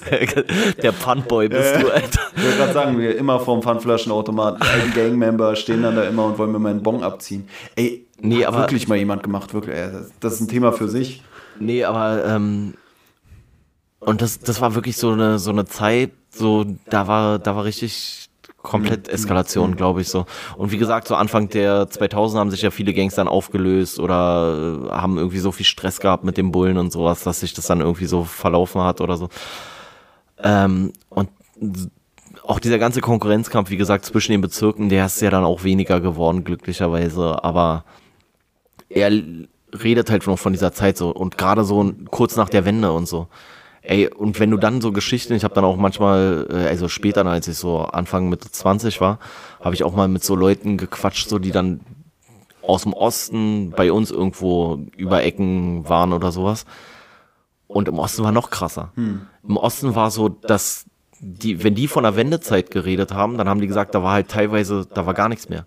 Da waren die alten Strukturen, äh, Strukturen aus dem Osten, waren sozusagen schon weg, so Polizei, Ordnungs, also sowas alles. Und die neuen waren noch nicht da und hatten noch keinen Plan und sowas alles. Und die meinten, da war teilweise richtig komplett, komplett Eskalation, so, weil es einfach Niemandsland war so mäßig. Ne. Ich, ich frage mich auch gerade, gibt es so einen Bezirk, mit dem wir wieder so Beef anfangen könnten eigentlich? So, weil du ja eben gesagt hast, gibt es nicht mehr, aber gibt es so einen richtigen... Mitte. Mit, Okay, mach, okay. Lass, lass mal Mitte, lass mal Mitte dachte- Krieg machen. Ich finde es immer dumm, wie über Spandau hergezogen wird, weißt du? Aber Spandau ist auch Opferbezirk. Ich finde es eigentlich ganz chillig da. Ja, nee, nee, Spandau ist so ein Schönes. Kino, schöne Altstadt. Ja, stimmt, stimmt alles. Aber Spandau hat so einen ganz eigenen Flavor. Ich finde, Spandau ist immer der Osten, ob ist der westlichste Ja. Bezirk, aber es ist der Osten von West-Berlin trotzdem. Mhm, Das, äh, die haben so, die haben so eine, so eine leichten äh, Hellersdorf-Vibes teilweise. Ne, ist ja auch irgendwie was, was der Arie hier sagt, dass da eigentlich auch nur äh, Deutsche rumgepimmelt haben. Ja, aber auch so eine richtigen Assi-Deutschen. Da sind so eine richtigen Ne, ich, ich Heckpenner-Deutschen. meine nur eigentlich so, Harzer. die, die nächsten Bezirke zu Spandau sind eigentlich Bezirke, wo auch viel irgendwie Muslime und so rumhängen, weißt du? Und dann kommst Spandau ist Spandau isoliert. und da ist wirklich so Gan- wieder nur also Deutsche. so. Naja, okay, inzwischen hat sich auch krass geändert, so, Mhm. muss man auch sagen. Aber Spandau ist ja auch einfach schlecht angeschlossen. Ich meine, es gibt eine S-Bahn-Linie dahin, es gibt eine U-Bahn-Linie dahin, so, und pff, ja. Ey, ich deswegen, bin mal, äh, Aber mit Mitte, lass mal mit Mitte richtigen Krieg machen. Diese ganzen Yuppies da. Ich hatte mal eine, eine Besprechung mit einem Dozenten in der Uni und bin zur Bahn gerannt, weil irgendwie stand auf meinem Plan, so in drei Minuten kommt die Bahn. Und dann bin ich da hochgerannt, dann war da die Regio, ich spring rein, fahr los und sitz in der Bahn und dann kommt so die Durchsage, nächste Station Spandauer Hauptbahnhof oder Rathaus Spandau oder was das ist. Rathaus Spandau, ja. Und ich sehe, wie mehrere in der Bahn, die da noch schnell hingeeilt waren, realisieren, dass sie gerade die falsche Bahn genommen haben. Und das Krasse ist, von S-Bahnhof Charlottenburg nach Spandau, äh, Rathaus Spandau fährst du irgendwie fünf Minuten, weil die in einem mit nur, also mit nur Endhalt in Rathaus Spandau durchballert von da aus. Mit dem Regio, ja. Musst du dann mit der S-Bahn erstmal fahren. Ja, ja, ja, richtig Weiß ich eklig. gar nicht, sieben Stationen, mehr, 17? Ja, das fährt da hinten über Pischelsdorf, da ist keine Sau, Alter. Ewigkeiten zurück. Ja, ist und das schon mal ist so traurig gewesen, weil ich hatte halt einen Termin mit einem Dozenten, wollte noch schnell die Bahn erreichen und ich habe bis nach Charlottenburg zurück, fünf Minuten nach Spandau, 40 Minuten wieder nach Charlottenburg mit der scheiß S-Bahn. Wenn nicht nur gefühlt, aber ich wäre eine Stunde nach Termin, wäre ich erst beim Dozenten gewesen. Aber weißt du, was ich viel geiler finde, so? Dass, also die, die Endstation ist ja Rathaus Spandau, sozusagen mit der S-Bahn. Danach kommt ja dann erstmal Mhm. nichts mehr. Und Rathaus Spandau ist für viele wirklich die Endstation. Also Mhm. für Leute, die in Spandau geboren werden, ist Rathaus Spandau tatsächlich die Endstation. So, die kommen nie über Mhm. Rathaus Spandau hinaus, so, weißt du. Das ist halt so, Spandau ist komplett isoliert. Mhm. Aber wie gesagt, so mit Mitte könnte man auf jeden Fall guten Krieg machen. So, da, da gibt's ja, keine was sollen die denn machen, Alter? Ne, da gibt's ja keinen mehr. Das ist ja das Geile. Das ist ja das Geile. Du kannst so ein paar Moabiter- Übernehmen wir einfach, da machen wir ja, gar keinen Krieg Ja, mehr. also, ja, du, also Wobei eben schon bei einzig, Siedlungspolitik waren. also ne? die, äh, die Moabiter. Obwohl die, Siedeln in, in Mitte ist ja teuer, so. das können wir uns auch nicht erlauben. Ne? Naja, kommt drauf an. Also wenn du einfach besetzt, dann ist auch wieder Mhm, günstig. Nee, aber Moabit gehört ja auch zu Mitte, aber Moabit ist nicht so ein, so ein Opferstadtteil. Oder wir machen zwei Städtelösungen mit Mitte, Alter. Einfach ab, abgliedern oder. aber Mitte ist so ein Stadtteil, den hasse ich inzwischen. Hm. Mitte finde ich inzwischen den meist hassenswerten Stadtteil. Irgendwie. Ich muss auch ehrlich sagen, ich kann immer gar nicht Bezirk. so richtig die, die Bezirke so richtig, okay, von wo bis wo ist jetzt welcher Bezirk. Da bin ich schon, da bin ich schon komplett raus. Charlottenburg kann ich nur irgendwie so richtig eingrenzen, aber beim anderen Kram so, ja, wo ist jetzt die Nord- und wo ist die Südgrenze hier, keine Ahnung. Doch, ich weiß, was du Da wäre es vielleicht manchmal sogar noch ganz gut, wenn du so diese Gangfights hättest, dann könntest du immerhin sagen, okay, hier sind die Bloods, hier sind die Crips, so nach dem Motto, weißt du, aber ich blick da ja gar nicht durch. Also ich Echt weiß, wo nicht, ja? Spandau ist. Ja, sonst ist manchmal echt schwierig für mich. Wie gesagt, Aber das hab ist ja schon lustig, gesagt, ja. Atlanten fehlen auch bei unseren, bei unseren Sachen. Vielleicht nehmen wir wirklich mal oder einen Berlin-Stadtführer. Wird bestimmt eine richtig geile Folge. ich weiß nicht. Ja, Oder aber, BVG-Plan. Ja, aber wie gesagt, so, also, das, äh, und das ist eigentlich der andere große Aspekt. Der eine Aspekt hier in dem Buch nochmal, um darauf zurückzukommen. Der eine große Aspekt ist eigentlich dieses jüdische Dasein in so muslimisch geprägten Stadtteilen und das andere ist eigentlich dieses, dieses Gang-Ding, so, was da so besprochen wird. Und wo, wo ich so ein bisschen, äh, was ich ein bisschen witzig fand, aber kannst du ja dann auch nicht vermeiden, weil es halt eine Autobiografie ist, dass du bei Sonne und Beton noch meintest, ey, zum Glück ist hier nicht so eine Liebesgeschichte mit drin Mhm. und dann ist hier so eine Liebesgeschichte mit drin. Ja, ja, mit dieser Jannika irgendwie. Ja. Und ich finde, an dieser Beziehung zu der Jannika, da sieht man auch gut diese, dieses, was ich meinte, diese Radikalisierung, die der, er da irgendwie durchlebt. Oder dieses immer härter werden. Weißt du, dass er dann auch irgendwann. Ja, auf Krampf anerkannt werden irgendwo. Ja, er sagt dann auch irgendwann, es war mir inzwischen wichtiger geworden als meine Liebe zu Jannika, dass meine Kinder als Juden zur Welt kommen. Ja, ja, so hängen geblieben. Den Satz habe ich auch gelesen und den fand Und ich so hängen geblieben. Das fand ich so krass, weil am Anfang Scheiß so drauf, ob die jüdisch sind oder gar keine Ahnung, ob er selber überhaupt jüdisch ist. Dann erfährt er, dass er jüdisch geboren ist und dann nimmt er das so übertrieben auf und ist so, ja, Ja. ich bin der, ich bin der Jude, ich bin der Jude. Weißt du, so dieses, so sich über, so krass damit identifizieren, Aber- aber dass er so- sogar seine Liebe dafür aufgibt. Wo ich aber auch sagen muss, habe ich ja selber schon mal gesagt, als ich, ich habe manchmal auch das Gefühl, mit dieser, ein, mit dieser Information, dass ich selber auch so ein bisschen so jüdische Vorfahren habe, habe ich manchmal das Gefühl, bin ich jetzt auch schon so, so voll so auf diesem Radikalisierungstrip, dass ich so das Gefühl habe, jetzt kann ich es eher nachvollziehen. Oder so manche Sachen, weißt du? Oder jetzt, jetzt habe ich eher ein Mitgefühl auch für diese Menschen, wo ich auf einmal merke, dass ich denen doch äh, genetisch bedingt in Anführungsstrichen näher bin, als ich es vorher dachte. Weißt du, dass ich auf einmal so mehr versuche, auch deren Perspektive nachzuvollziehen, was ich glaube ich vorher weniger hatte. Weißt du, vorher, ich war, hatte auch mal eine Phase, da war ich so bei diesen 9-11-Verschwörungen oder so, war ich da so mit drin. So auch, mit drin. auch vom, vom Kopf Die her. NSA, die NSA, ich sehe schon einen roten Punkt, der hier auf Tobis Stirn hin und her tanzt, ey. Nee, das ist, äh, weil ich vorgestern auch erfahren habe, dass ich eine äh, hinduistische Urgroßoma hatte. So daher kommt es. Das ist mein Bindi-Punkt. Äh, können wir dich auch nochmal drüber Aber der tanzt hin und her. Ich weiß nicht, ob das so sein soll. Das ist, weil ich dauernd die Stirn runzeln muss bei deinen komischen Aussagen, okay. die du hier triffst. Ja, Ähm. Nee, aber das ist halt auch sowas, wo ich mir manchmal denke, Alter, geht's jetzt bei mir auch schon los? So? Weißt du, ich frage mich gerade, ob ich so in, in, in drei Jahren, ob ich dann daneben dem Charo Schalika irgendwie im Verteidigungsministerium sitze und irgendwelche Bombardements beauftrage, so, weißt du? Aber äh, nee, ich denke mir halt vor allem auch so, manchmal denke ich dann so, so wie er es da auch beschreibt, dass das, das ist ja viel auch religiöser Hass, Hm. eigentlich, der da so, oder zumindest wird es darauf zurückgeführt, dann irgendwie so ein Stück weit. Und dann denke ich so, Mann, vielleicht wäre es wirklich einfach geiler in so einer Multikulti-Gesellschaft, wenn wir halt einfach sagen, nee, komm, Religion ist jetzt verboten, so. Weißt du, wir schaffen Religion einfach gemeinschaftlich ab, so, Hm. und jeder kann leben, wie er will, so. Aber mal abgesehen davon, dass es natürlich nicht funktioniert, denke ich so, naja, dann findet man den nächsten Grund. Ja. Es ist halt so scheißegal, ne? Es ist halt so, äh, weil er Jude ist, so. Und das, das hatten wir ja auch schon mal bei Kishon in irgendeiner Folge, hatten wir ja auch schon mal drüber geredet. Ich finde es so komisch, dass Juden so die einzigen sind, wo Volk und Religion so un, Ja, unauflösbar miteinander verwoben ist. Ne? Also, oder gibt's doch sonst nirgendwo, oder? Also, du sagst doch sonst nirgendwo. Also, da- das ist ja.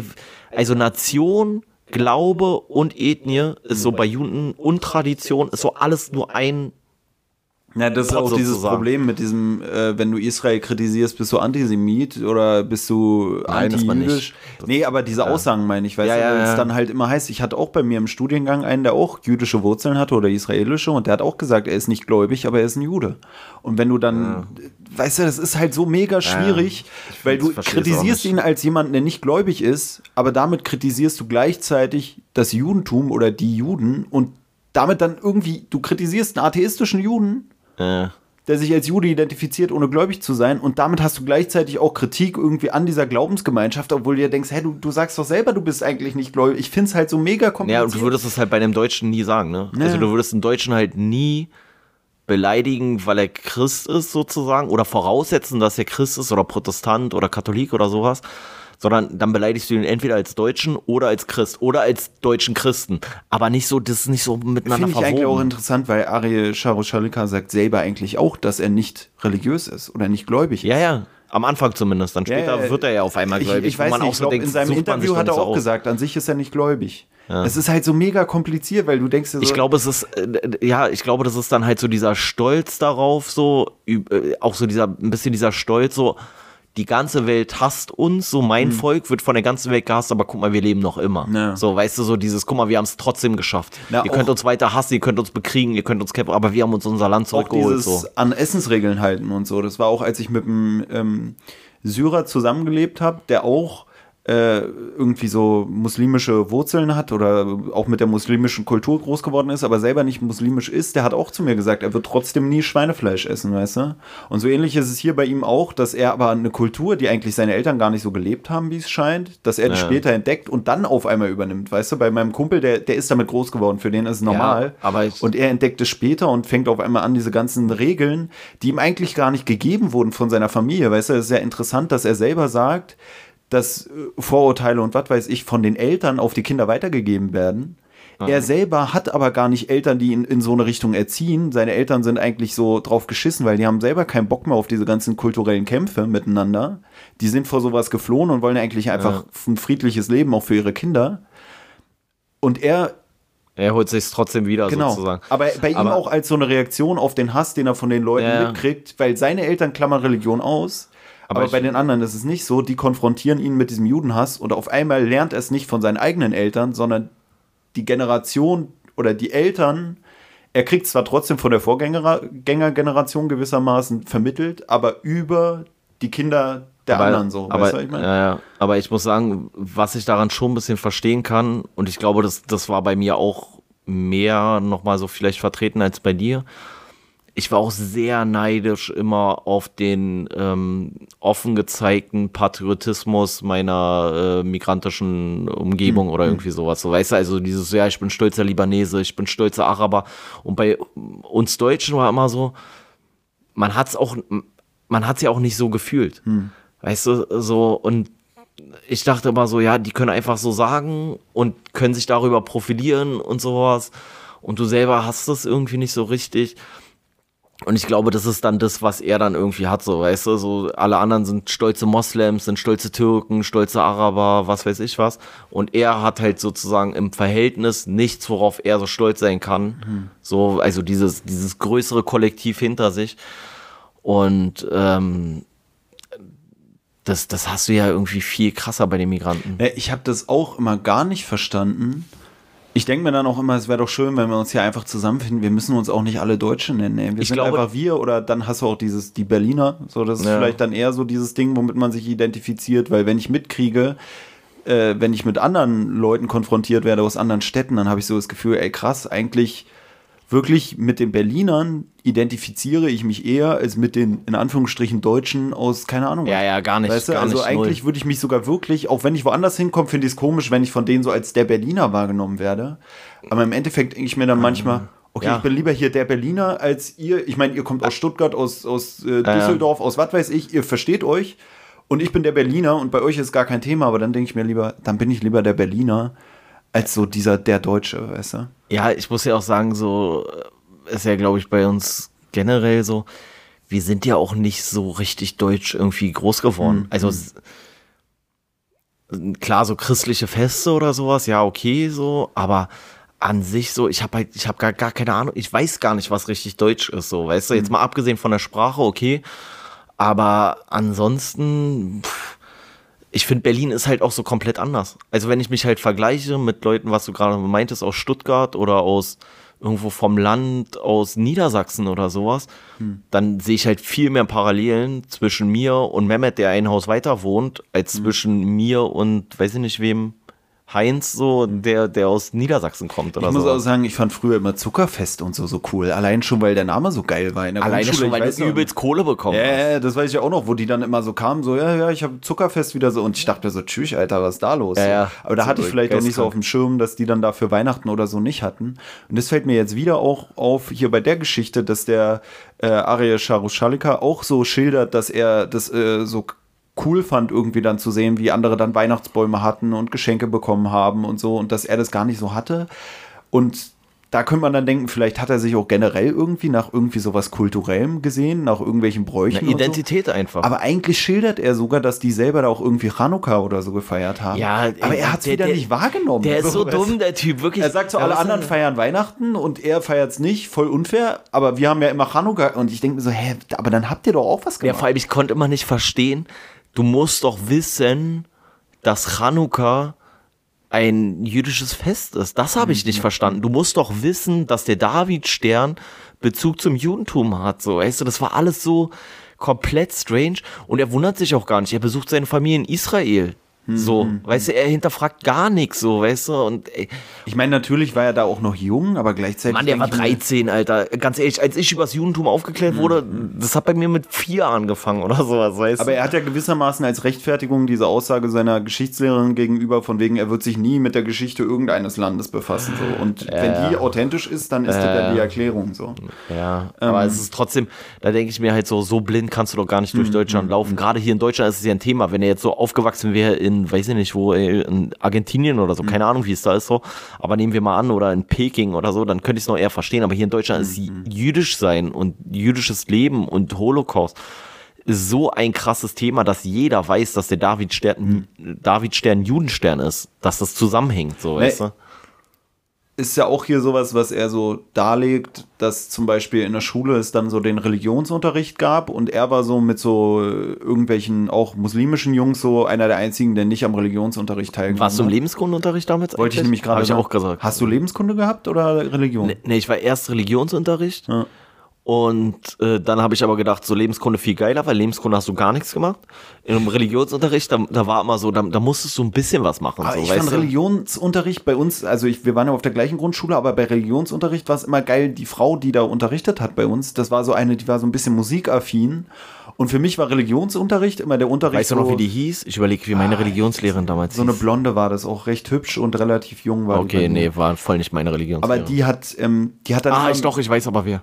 Die kam dann immer mit Gitarre irgendwie äh, in den Unterricht und hat dann da mit denen rumgeklimpert und gesungen und so. Und ich fand das, glaube ich, immer recht cool. Eigentlich wäre ich gerne in Religionsunterricht, aber ich hatte keinen Bock auf Religion. Und ich war bei mir im Lebenskundeunterricht der einzige sozusagen Deutsche.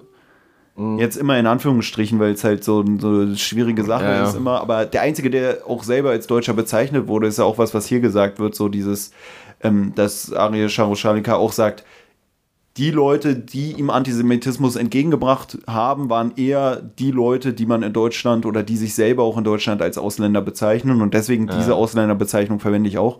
Und ich war da wirklich der einzige Deutsche. Ich meine, wir hatten generell nur sieben von 27 Leuten in der Klasse, die man so als Deutsch bezeichnet hätte.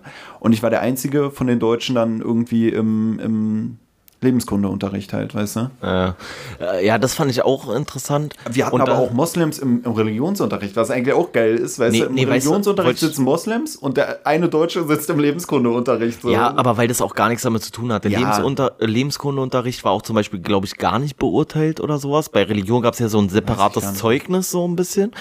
Und bei Lebenskunde gab es halt gar nichts. Und bei uns war Lebenskunde einfach nur spielen und Mandalas malen. Hm. Ja. So, weißt du, du hast einfach komplett drauf geschissen auf alles. Na, es hatte für mich so ein bisschen auch so einen ethischen Aspekt, so Ethik und auch Ja, ein das paar kam auch erst ein bisschen später. Religionssachen. Also bei uns gab es auch so ein bisschen so diese barmherzige Samariter-Geschichte oder Hintergrundgeschichten von irgendwelchen Feiertagen haben wir schon gehabt.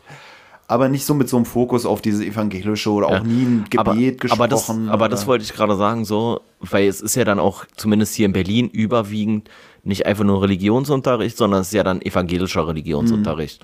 Oder in Bayern ist es wahrscheinlich katholischer Religionsunterricht oder so. Und das finde ich ist zum Beispiel auch so ein Punkt, so, wo ich so sage, so, hört doch mal auf damit. Alle müssen in den Religionsunterricht. Alle müssen dahin. Ich finde, Lebenskunde sollte abgeschafft werden. Macht Religion, aber macht richtigen Religionsunterricht. Bringt Kindern von Anfang an bei und dann aber halt auch nicht nur auf Christentum und so, sondern dann macht Christentum, Judentum, äh, äh, Islam, mach von mir aus noch Buddhismus mit rein, so weißt mach so einfach so, dass, dass man von jeder Religion ein bisschen Ahnung hat, sozusagen. Und macht das im, im Religionsunterricht so. Hier mein Plädoyer für die äh, Völkerverständigung. Ne, die Religionsunterricht ja für alle so. wenig Ahnung dann von diesen ganzen unterschiedlichen Strömungen noch innerhalb dieser Glaubensrichtung. Ja, genau. Weißt du, es ist so kompliziert auch alles. So, ich finde es auch interessant, dass hier der Arie in seinem Buch auch irgendwie am Anfang sagt, so als Heide wirst du nirgendwo verfolgt oder geschlagen oder musst irgendwelche ähm, Anfeindungen oder so mit Anfeindungen rechnen, wo ich mir denke, ey, es kommt halt auch wieder drauf an, wo du bist, so, weißt du, im islamischen Staat oder so, da wirst du, glaube ich, da eher dann sogar geopfert, wenn du als Heide wahrgenommen wurdest, ne, ist ja auch so ein bisschen kompliziert, was ist jetzt ein Heide und was nicht, als vielleicht ein Christ, so, die dann da mit irgendeiner Steuerzahlung dann da äh, einigermaßen leben konnten, so in diesen ganzen Gebieten noch. Ja, keine Ahnung. Also, wie dem auch sei, so ein Buch ein bisschen schwierig, finde Mhm. ich teilweise. Ich mag auch diese anekdotische Erzählweise Mir nicht so fällt sehr. auch ein, wo ich eben noch bei, bei Lebenskunde war. Ich weiß noch eine Sache, da hat einer aus meiner Grundschulklasse, Saad, der hat irgendwie, bevor die Stunde losging, ein Hakenkreuz an die Tafel gemalt. Weißt du, im Lebenskundeunterricht so, ich war der einzige Deutsche da im Raum und dann kam die Lehrerin Habe ich aber rein, viel gesehen, und überwiegend von Moslems. ne? Ja, ja, ja, ja, ja. Weil die auch nicht so diese, nicht die, nicht diese krasse Berührungsangst damit haben. Also ich- wenn ich halt irgendwo auch nur auf einem Heft und meine Mutter hätte das gesehen, tschüss, Alter, ich hätte richtigen Ärger Na, bekommen. zum einen kannst du, ist es halt dann auch wieder so dieses, ja, kannst du ein Nazi sein, wenn du selber, äh, weißt du, Doch, diese kannst du. Frage. Und dann vielleicht auch wirklich dieses Bewusstsein so. Ja, weißt genau, du, das die, ist es. Wir kriegen es nicht nur in der Schule dauernd mit als Deutsche selber, sondern auch so. Unsere Großeltern erzählen uns vom Krieg oder unsere ja- Omi oder was weiß ich, weißt du. Und die haben dann nicht, aber ich fand es halt so geil, weil dann kam die Lehrerin rein, hat es gesehen und ich weiß noch, wir haben eine ganze Stunde es ging dann eine ganze Stunde nur um diese Hakenkreuz-Thematik. Weißt du, also, und das war vierte Klasse oder so. Ich weiß noch, und das finde ich irgendwie jetzt im Nachhinein auch cool von der Lehrerin, dass sie es nie einfach weggewischt hat, sondern dass sie dann da mit den, mit den Kids dann da wirklich eine ganze Stunde über Hakenkreuz und NS und so auf spontan gemacht hat. Damals gab es ja auch noch nicht so diese Internetgeschichten. Das heißt, sie hat es wirklich so aus dem Bauch raus. Ich, mittlerweile denke ich mir auch, wie alt war die denn? Weißt du, früher war die immer so die Erwachsene, jetzt denke ich mir so, Mann, die war irgendwie 30 oder so. Ja, ja, so- Respekt, krass, dass sie ne? das so durchgezogen hat und so, weißt du, weil kann ja auch sein, dass du selber nicht so die Ahnung hast und Ja, aber hat ich- einfach konfrontiert dann. Ja, aber ich glaube, da sind halt so die allermeisten Deutschen zumindest so, also die auch so aus so einem nicht migrantisch geprägten Elternhaus kommen, die sind da viel sensibler mit sowas. So und äh, ich habe das zum Beispiel mal gemerkt, so da hatten wir so Geschichtsunterricht und wir haben die ganze Zeit halt dann so übers Dritte Reich geredet und so und da war so eine Seite im Geschichtsheft äh, aufgeschlagen und da drauf war halt so ein Hakenkreuz mehr so. Und ich habe immer gemalt im Unterricht immer so. Ich habe immer mehr gemalt als ich geschrieben habe so.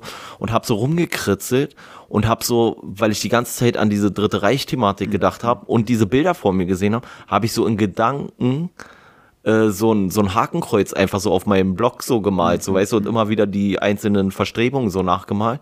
Und dann ist mir das irgendwann aufgefallen, so, weil ich habe es wirklich in Gedanken gemacht.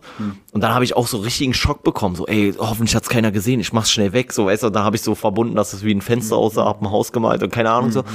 Aber 30 Fenster auf die Seite kleben. ja, ja, genau, genau so. Und dann, und dann musste ich noch ein Fenster machen auf, aus der komischen äh, rot-weiß-schwarzen Flagge und so. Dann musste ich auch wieder ein Fenster machen, die zwei Meter breit war und so. Nee, aber ich meine so, das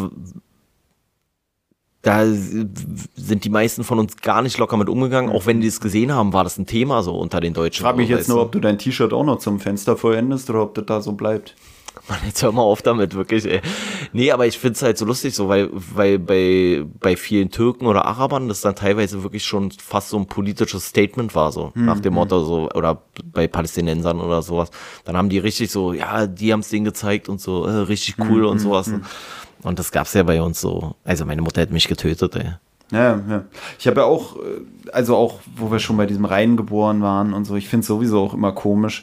Du hast ja vorhin auch so gesagt, eigentlich sollte man Religion abschaffen oder so, ne? Und ich finde es eigentlich auch interessant, weil ich, ich denke mir auch immer so, Mann, du wirst irgendwo reingeboren in die Kultur, kriegst halt auch genauso wie du irgendwelche anderen kulturellen Sachen beigebracht kriegst, kriegst du auch die Religion gewissermaßen beigebracht von deinem Umfeld und wählst die ja nicht frei. So, dann wäre es ja komisch, dass es so, so äh, bestimmte Gebiete gibt, in denen bestimmte Religionen so vorherrschend sind. Weißt Ja. du, wenn es wirklich einfach wäre, oh Gott, hat mir eine Eingebung gegeben oder sowas. Und deswegen finde ich es auch manchmal schwierig, weißt du, da habe ich auch mit einem Kumpel mal diskutiert hier, den du, glaube ich, auch kennst, der auch so relativ radikal ist und damals auch zu mir meinte, er hat überlegt, zum islamischen Staat zu gehen und sowas. Ja, das ist als ich da mit dem vier Stunden bei uns in der Küche saß und dann habe ich auch mit dem darüber diskutiert und habe auch zu ihm gesagt, ey, ich bin ungläubig, wir sitzen hier ganz normal und führen ein nettes Gespräch. Meine Mutter und mein Bruder würden sich selber wohl als Christen bezeichnen, beziehungsweise sind getauft.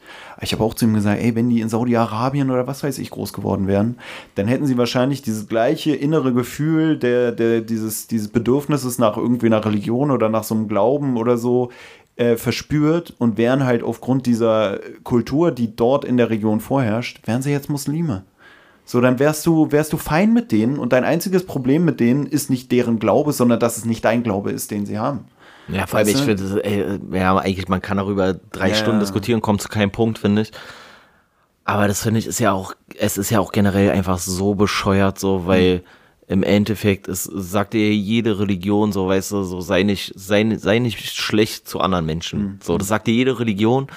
Und das ist eigentlich sollte das auch unabhängig vom Glauben sein und so. Und ich finde das alles so, ich finde es auch manchmal anstrengend so. Ich mag Ja. auch diese religiösen Diskussionen dann häufig nicht so. Hm. Und Na, das finde ich auch, wie du ja auch schon mal irgendwie auch ein bisschen schade an dem Buch, dass man so denkt, auf der einen Seite versucht er so klarzustellen, ey, wir kommen alle aus dem gleichen Dreck so oder haben da alle im gleichen Moloch gestartet, so, was so diese Gang-Sachen angeht und so. Und dann hast du, eigentlich sagt er auch, er will so eine Annäherung zwischen äh, Juden und Arabern oder so schaffen. Da gibt es auf den letzten Seiten noch mal so ein paar Aussagen, die er dazu trifft. Und dann hat man aber das Gefühl, ey, aber dafür schießt du schon ganz schön gegen jegliche Ausübung des, des muslimischen Glaubens, hat man das Gefühl, weißt du, so, dass er schon allein das Tuch tragen so als so ähm, krass schlimm irgendwie darstellt oder so diese Unterdrückungsgeschichte, Mann, wo äh, ich auch nicht genau äh, weiß. Ey, so. diese, diese, diese Kopftuchtragerei, ne, um damit auch mal gleich aufzuräumen, das ist auch der größte Quatsch, dass man das immer dem Islam so zuschustert. Hm. Das, ist, das ist in allen monotheistischen Religionen früher Ja, ja, praktiziert ja. worden und an manchen wurde es dann irgendwann über die Jahrhunderte abgelegt und an anderen halt Im nicht wahrsten so, Sinne ey. des Wortes abgelegt. Ja, ja, also leckt mich am Arsch mit eurer Ja. scheiß Kopftuchdebatte. Es ist keine Diskussion wert. Ey, ich so habe nervig. hier noch abschließend so von ihm so zwei, zwei Aussagen, sage ich mal. Zum einen sagt er, es gibt auch Momente, da habe ich den Wunsch, all das zu vergessen, all diese Erinnerungen, dieses Wissen, dass ich mit Religion, Israel, Arabern und Juden, Herkunft, Politik und Geschichte verbinde, all meine vielen Bücher auf einen Haufen zu werfen, um sie zu verbrennen. So haben es die Nazis gemacht, um das Wissen auszulöschen. Dann wäre der Druck von mir genommen, zu lernen. Zu lernen und noch mehr zu lernen dann könnte ich getrost wie mein Cousin Shiran in irgendeiner Boutique arbeiten und glücklich und zufrieden sein. Aber ich kann dieses Stück, in dem das alles festsitzt, nicht aus meinem Gehirn herausschneiden. Das alles, was ich gehasst und geliebt habe, was mich über Jahre verfolgt hat, ist Teil meines Lebens und wird es immer bleiben. Weißt du, das fand ich halt auch so krass, dieses, dass er so ein, so ein Statement trifft, Einfach alles verbrennen so und drauf dass er es eigentlich gar nicht alles wissen will, so dass er irgendwie da so ein bisschen so reingeraten ist durch diese Konfrontation auch mit, mit dem Hass der anderen, hat er sich dann damit auseinandergesetzt und auch angefangen immer mehr damit zu identifizieren. Und eigentlich sagt er selber, er würde es gerne loswerden, aber er kann es nicht mehr loswerden. Und das ist auch ein bisschen das, was ich auch vorhin meinte, dass ich jetzt für mich selber auch das dann so empfunden habe, obwohl ich nicht mehr so geboren bin, dass ich auf einmal so das Gefühl habe, okay, ich merke schon, wie ich mehr in diese Richtung tendiere, mich vielleicht auch mehr mit diesen Themen befasse, noch viel weniger als der hier. Aber dass ich mir so denke, ey krass, ne? So und und er Ja, aber der Unterschied ist, glaube ich, halt. Ist auch ein dass bisschen was, dass wo ich dir halt nie, also du kannst dich immer da rausziehen und keiner Ja. wird das denken. aber auch so ein bisschen wie bei Peter Pan oder so, was da auch geschildert wird, dass diese Wendy sich dann so Wissen aneignet und dann eigentlich traurig wird, dass sie so viel Wissen aufgenommen hat, was, was eigentlich ihr diese schöne Welt, diese heile Welt zerstört. Ja. Und so ähnlich ist es bei ihm auch. Er wird damit konfrontiert, er kommt so aus, aus Spandau, alles ist schön, kommt nach Wedding, will sein schönes und auf einmal merkt er so, oh, ich werde gehasst, irgendwie, ich werde und eignet sich immer mehr Wissen an und anstatt dafür zu sorgen, dass er dieses Lala Land oder so leben kann, Er treibt ihn noch weiter weg von den anderen genau. sozusagen. Und da sagt er dann ganz am Ende auch noch, ähm, ein Zionist mit Leib und Seele war ich geworden. Eines Tages möchte ich meinen Teil dazu beitragen, dass die dunklen Zeiten der Brüderkriege zwischen Juden und Arabern, ob in Berlin, im Heiligen Land oder wo auch immer auf Erden, ein Ende nehmen. Und dann finde ich halt lustig, wenn du dann bei YouTube eingibst seinen Namen und das erste, was du siehst, sind irgendwelche Sachen, dass er äh, Der Militär, ist so, genau. ja, ja. Ja, bestimmt auch, ja, ich, ich weiß nicht, ey. Vielleicht ist es wichtig, so ein Buch mal gehabt zu Mhm. haben, so, um irgendwie darauf hinzuweisen, dass es halt auch mit dieser, dieser ganze, dieses ganze Multikulti-Ding natürlich auch einfach Probleme mit sich bringt. Aber so richtig, also ich, mir ist er nicht richtig sympathisch geworden in dem Buch, Ja, muss ich sagen. Null. Nicht. Ich wusste auch nicht, ob es schon vorgefärbt war durch sein Interview, aber das fand habe ich ja das nicht gesehen. So, ich, und ich, ich war ja komplett unvoreingenommen. Mhm. Ich war komplett unvoreingenommen und ich fand aber die Art und Weise, wie er sich dann so ausgedrückt hat, da habe ich gedacht, so, das ist dann vielleicht auch wieder mein äh, persönliches Ding, dass ich denke, so, ich kenne halt so viele Muslime, wo ich sage, so, die sind trotzdem größtenteils wirklich coole Typen gewesen, so. Und er verallgemeinert dann ja am Schluss auch eigentlich viel, so, weißt du? Also dann ist ja auch nur noch der, der Hussein oder so, das ist dann der einzige, der, dem er eigentlich dann noch vertraut. Aber eigentlich sind die Araber alle schlecht. Deswegen so. meinte ich auch, es wirkt so ein bisschen propagandistisch, weil ich manchmal so das Gefühl habe, es ist so ein bisschen auch so, ey, ich will ja den, den Frieden für alle und dann aber unterschwellig immer so, aber so sind die Muslime, so sind die Muslime, weißt du, dass man so diesen Eindruck kriegt. Und du Ja. hast so das Gefühl, er will, Wobei das halt auch wirklich, das, ich weiß halt nicht, er wie stellt lange. sich so als so ein, so ein, so ein ausgeglichener Typ, aber ich habe schon das Gefühl, der ist radikaler, als es, also ich meine, er sagt hier auch mit diesem, ich bin Zionist geworden und mit Leib und Seele und kritisiert die anderen äh, Juden sozusagen in ihrer Auslebung der Kultur, dass sie nicht, nicht Hardliner genug sind. Ja. Und dann macht er Wo- aber so wobei ein, ich will halt diese nicht- Annäherung. Wobei du? ich halt nicht weiß, und das könnte ich dann schon wieder voll äh, nachvollziehen, weil das bei mir auch so ist. Wenn das Buch geschrieben wurde, zu einem Zeitpunkt, wo das relativ frisch noch war, ja, ja, so seine Auswanderung, auch, dass er dann einfach noch viel Zorn und viel Hass Mhm, mit sich genommen hat. So, und das ist bei mir auch so. Ich kann auch, ich kann sehr gut hassen. Ja, ich habe schon gesehen, er hat auch neue Bücher geschrieben. Ich glaube, es heißt sogar der neudeutsche Antisemitismus oder so, wo es dann wahrscheinlich auch Okay. viel um. Naja, Aber ja, ich fand auch, ich habe ja auch den Film gesehen, diese Covergestaltung hier bei der Ausgabe, die wir hier von dem Buch haben, bei der neuesten, ist auch so an diese, diesen Film angelehnt, beziehungsweise sind da die Filmcharaktere abgebildet. Und ich muss auch sagen, den Film fand ich besser als das Buch. Weil, es weil halt da auch Buch- sp- spannender ist die Geschichte einfach. Da Ja. siehst du ihn wahrscheinlich einfach. Das Buch ist, ja auch viel komplexer mit tausend Charakteren. In, Ja. dem, in dem Film sind so ein paar Schlüsselmomente rausgegriffen und so ein bisschen das alles runtergestampft, so eine Liebesbeziehung rausgestrichen und Aber ist der, ähm, ist der Film auch über mehrere Jahre oder ist das so, dass du das Gefühl hast, das passiert alles in der nee, gleichen im Film Woche? kommt er zum einen nicht aus Spandau, sondern irgendwo aus einer anderen Stadt nach Ja, okay. Berlin. Damit man das, glaube ich, besser darstellen kann, weil Ja. jemand, der nicht aus Berlin kommt, der checkt es dann nicht. Hey, der war doch schon in Berlin, jetzt ist Ja. er in Berlin und äh, auf einmal Ja. ist alles anders. Also das wurde da so ein bisschen anders dargestellt. Dann gibt es da nur so ein paar Jungs aus einer Gang, mit denen er da seine Konflikte hat und so. Weißt du, das ist alles so Mhm. runtergestampft so oder runtergedampft. Es ist eher wie Sonne und Beton vom Film her, dass du das Gefühl Mhm. hast, es ist so ein kurzer Einblick in diese Welt oder in, in dieses. Leben und nicht so ein Rundumschlag. Und am Ende ist es halt dann auch so, da, da, du hast das Gefühl, er ist die ganze Zeit 16 und am Ende reist er dann aus äh, Deutschland aus und ist dann in Israel auf einmal mit Militäruniform und schießt da irgendwie auf, auf Leute da im Gazastreifen oder so. Okay. Und also es ist so ein sehr schneller Wechsel und du denkst, dir, hä, der ist doch gerade mal 16. Aber, aber es ist alles sozusagen 30. so eher auf eine kürzere Zeitdistanz Genau, ja, der, der Großteil des Films. Ähm, weil du gerade nochmal meintest, Sonne und Beton. Du hattest ja bei der Sonne und Beton-Folge gesagt, hoffentlich ähm, übertragen die es nicht in unsere jetzige Zeit, ne? Mhm. Also hier mit Smartphone und, weiß ich nicht, TikTok-Video so ungefähr. Äh, und ich habe neulich, Das witzigerweise. war bei dem Film hier übrigens sehr gut auch umgesetzt. Hm. Da wurden zwei Handys gezeigt irgendwie, obwohl es auch so ein bisschen unpassend war, aber da wurde nichts mitgemacht. Großartig. Vielleicht mal eine Nachricht geschickt, aber das war wirklich, du hattest das Gefühl, es könnte auch 90er Jahre sein. Na gut, das, das spielt ja dann am Schluss auch Ende 2000 oder so, keine Ahnung. Ähm, ja, Sonne und Beton. Und da war ja eine Befürchtung, dass man es so sehr in unsere jetzige Zeit überträgt. Und ich habe lustigerweise neulich irgendwo, ich weiß gar nicht, wo ich das gesehen habe, so, das war richtig zufällig irgendwie, ähm, dass irgendwo aufgerufen wurde, dass äh, Komparsen und also Komparsen mit Fahrzeugen gesucht werden, die aus der Zeit stammen, wo der wo das. Buch spielt so. Also deswegen gehe ich davon aus, dass tatsächlich so Mitte der 2000er dann einfach spielt so und die tatsächlich dann so diese alten aber ich kann mir vorstellen, falls der, der Olle Lobrecht wird es ja nicht hören, aber weißt du, was eigentlich äh, wieder geil wäre? So? Du kennst doch bei Ed May, kennst du doch diese Szene, wo er so im äh, Bus sitzt sozusagen und dann im Hintergrund läuft dieser, dieser Beat sozusagen, oder? Und ich finde, das sollte die Eröffnungsszene von dem äh, Sonne- und Betonfilm sein. Wie er da Weil- Elektrofaust hört, oder? Ja, wie er läuft und hört hat so die Kopfhörer hin, drin. Du hörst keine Straße, kein gar nichts. Und siehst nur die äh, Szenarien, wie sich die Penner da streiten, so wird's ja da irgendwie beschrieben. Und er hört das äh, Intro von Elektroforce. Eigentlich hätte sich doch auf die Rolle des Bruders äh, bewerben können oder so von dem Lukas. Ne, ich glaube, die drehen schon.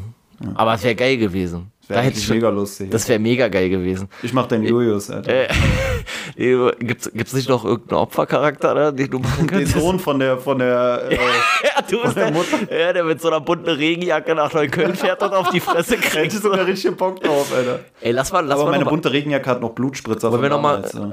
seitdem wir, also wenn die Folge hier rauskommt zu äh, ein nasser Hund ist äh, besser als ein, äh, was, ein dreckiger Jude? Ein trockener Jude? Trockener Jude.